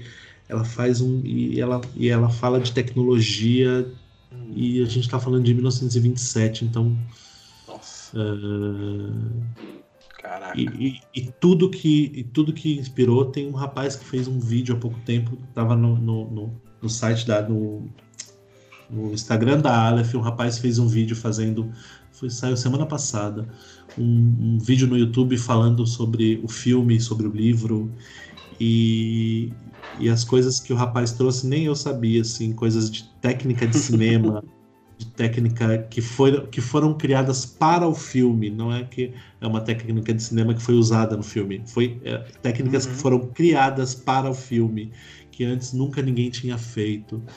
Né? O fato dela ser a primeira que traz um robô sem ser uma coisa bizarra, assassina, né? É, o robô como sendo um, uma, uma, uma, máquina de verdade, assim, uma máquina de dar medo, não uma máquina de dar risada, porque eu acho que muito dos, dos filmes os robôs eram para dar risada, assim, os robôzinhos que apareciam, né? É, era uma Sim. coisa meio robô, meio ET Bilu e totalmente. E, é, e ela não, e ela cria um, um, um ginoide assustador, assim, então é, vale a pena também. Mas é isso, então vejam lá o meu site. É, então lá também eu falo de, dos cursos que eu tenho dado. Eu tenho uma parte de agenda que eu sempre falo de cursos, palestras, é, viagens, o que eu vou fazer, o que eu fiz. Então tem lá uma agenda bem completinha. Os cursos que eu dou, o contato para quem quiser contratar para ou na área de literatura, ou na área de escrita, ou na área de aula, de palestra. Então, está o meu contato lá. E nas redes sociais, eu tenho uma página no Facebook que ela é, tem momentos em que eu alimento muito, tem momentos, momentos que eu alimento pouco, que é a PTRSAT PG, então é facebook barra facebook.com barra PTRSAT PG de página. No Twitter eu sou PT underline tradutor e no Instagram também eu sou PT underline tradutor. uh, PETE mesmo, underline tradutor. E no Instagram eu tenho tido um pouquinho mais ativo, postando ou questões de aulas ou em muita capa de livro, os livros que ou que eu tô lendo ou que chegaram para mim que eu traduzi. Então, é, tem. Bom do Instagram é isso aí, né? É, porque o que eu tô, tô, tô botando bastante coisa lá no Instagram, né, no PT Tradutor, PT Underline Tradutor. E para entrar em contato, é contato arroba ptrisat.com.br. É isso, PT, de verdade, muito obrigado. Foi eu uma gigantesca aula, foi maravilhoso. Eu, eu que agradeço, Gabriel. Obrigado. Agradeço muito a participação. Foi um prazer para mim. No que precisar, é só, é só gritar lá nos canais de. E obrigado por, obrigado por acompanhar a minha carreira, por, por, por me, me, apoiar, porque essa é uma maneira também, acho que deixar um recado, né? A maneira melhor que as pessoas têm de apoiar a literatura, a arte é consumir literatura e arte e não piratear uh, literatura e arte, porque quando você. Não adianta você ficar reclamando com a editora que não lança o livro 2 de uma série se você pirateou o livro 1. Um. Porque se você pirateou o livro 1, um, você tirou dinheiro da série e aí a editora não vai ter grana para fazer o livro 2. Então, então uh, piratear, eu sei que tem uma, a questão do acesso à informação, eu acho muito respeitável quem fala, não, mas tem que ter o acesso, tem que ter o acesso. Sim, eu concordo, tem que ter o acesso, mas é por meio da pirataria? Existe biblioteca, gente. As bibliotecas elas existem e tem muitas bibliotecas e as bibliotecas têm os livros que a gente quer e quando não tem é só falar bibliotecário, não tem o livro que eu quero, como é que faz, como é que eu peço.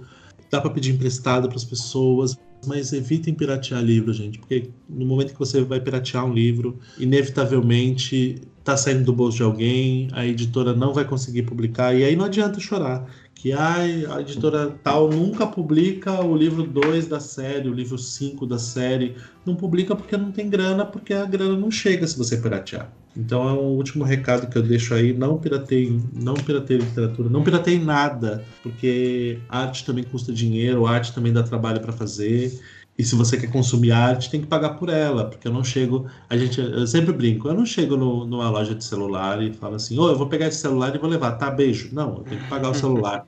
E a arte é a mesma coisa. A arte ela precisa ser, obviamente aí a gente depois poderíamos entrar na questão de e o incentivo de governo, o governo tinha que incentivar sim. A gente nós tínhamos um governo que male male incentivava e agora nós não temos um governo uhum. que incentiva. Então a gente depende cada vez mais ainda mais na situação que nós, nós estamos, na questão da, da, da falência das, das maiores livrarias e tudo mais, a gente precisa apoiar a, as pequenas livrarias, as livrarias de bairro, é, comprar o que a gente puder, comprar nas próprias livrarias que, que faliram, uh, mas tentar comprar direto da editora é sempre muito bom, comprar a pré-venda, vocês ajudam muito a editora a se planejar para os próximos livros. Enfim, é, se você quer ajudar o mercado continuar rodando, tem que, tem que fazer a sua parte, que é consumir. E consumir e espalhar a palavra, né? Espalhar é a palavra da literatura para todo mundo, mostrar que literatura não é chato, que, liter... que ler não é chato, que ler é tão divertido quanto assistir Netflix, ler é tão divertido quanto uh, ir ao cinema, que a leitura também é diversão, a leitura não é uma coisa, ó, oh, vou ler para virar intelectual. Não, tem que ler para se divertir, para dar risada, é, ler bobagem, ler de tudo, ler o que puder, leiam, leiam sempre. Que leitura, leitura é uma série na sua cabeça, é um livro, é um filme na sua cabeça. Exatamente. Você exatamente. cria as coisas na sua mente. Mas é isso. Gabriel, obrigado. Obrigado pelo papo, foi muito bom. Espero que eu tenha contribuído aí pro seu canal e espero que as pessoas ah, curtam, que as pessoas curtam bastante e que, e que a gente possa fazer mais papos como esse. Claro, Tá quando quiser. Então, espero que vocês tenham gostado. Foi uma gigantesca aula para mim, espero que para todo mundo. Você pode encontrar, ouvir os Sete Letras pelo Spotify, Apple Podcasts e nos agregadores da internet totais aí. E nos siga no Instagram e no Twitter, arroba Sete Letras Podcast. E o meu hum. Instagram particular, que é arroba H com dois Hs. É isso, muito obrigado, muito obrigado, PT. Até semana obrigado. que vem. Tchau!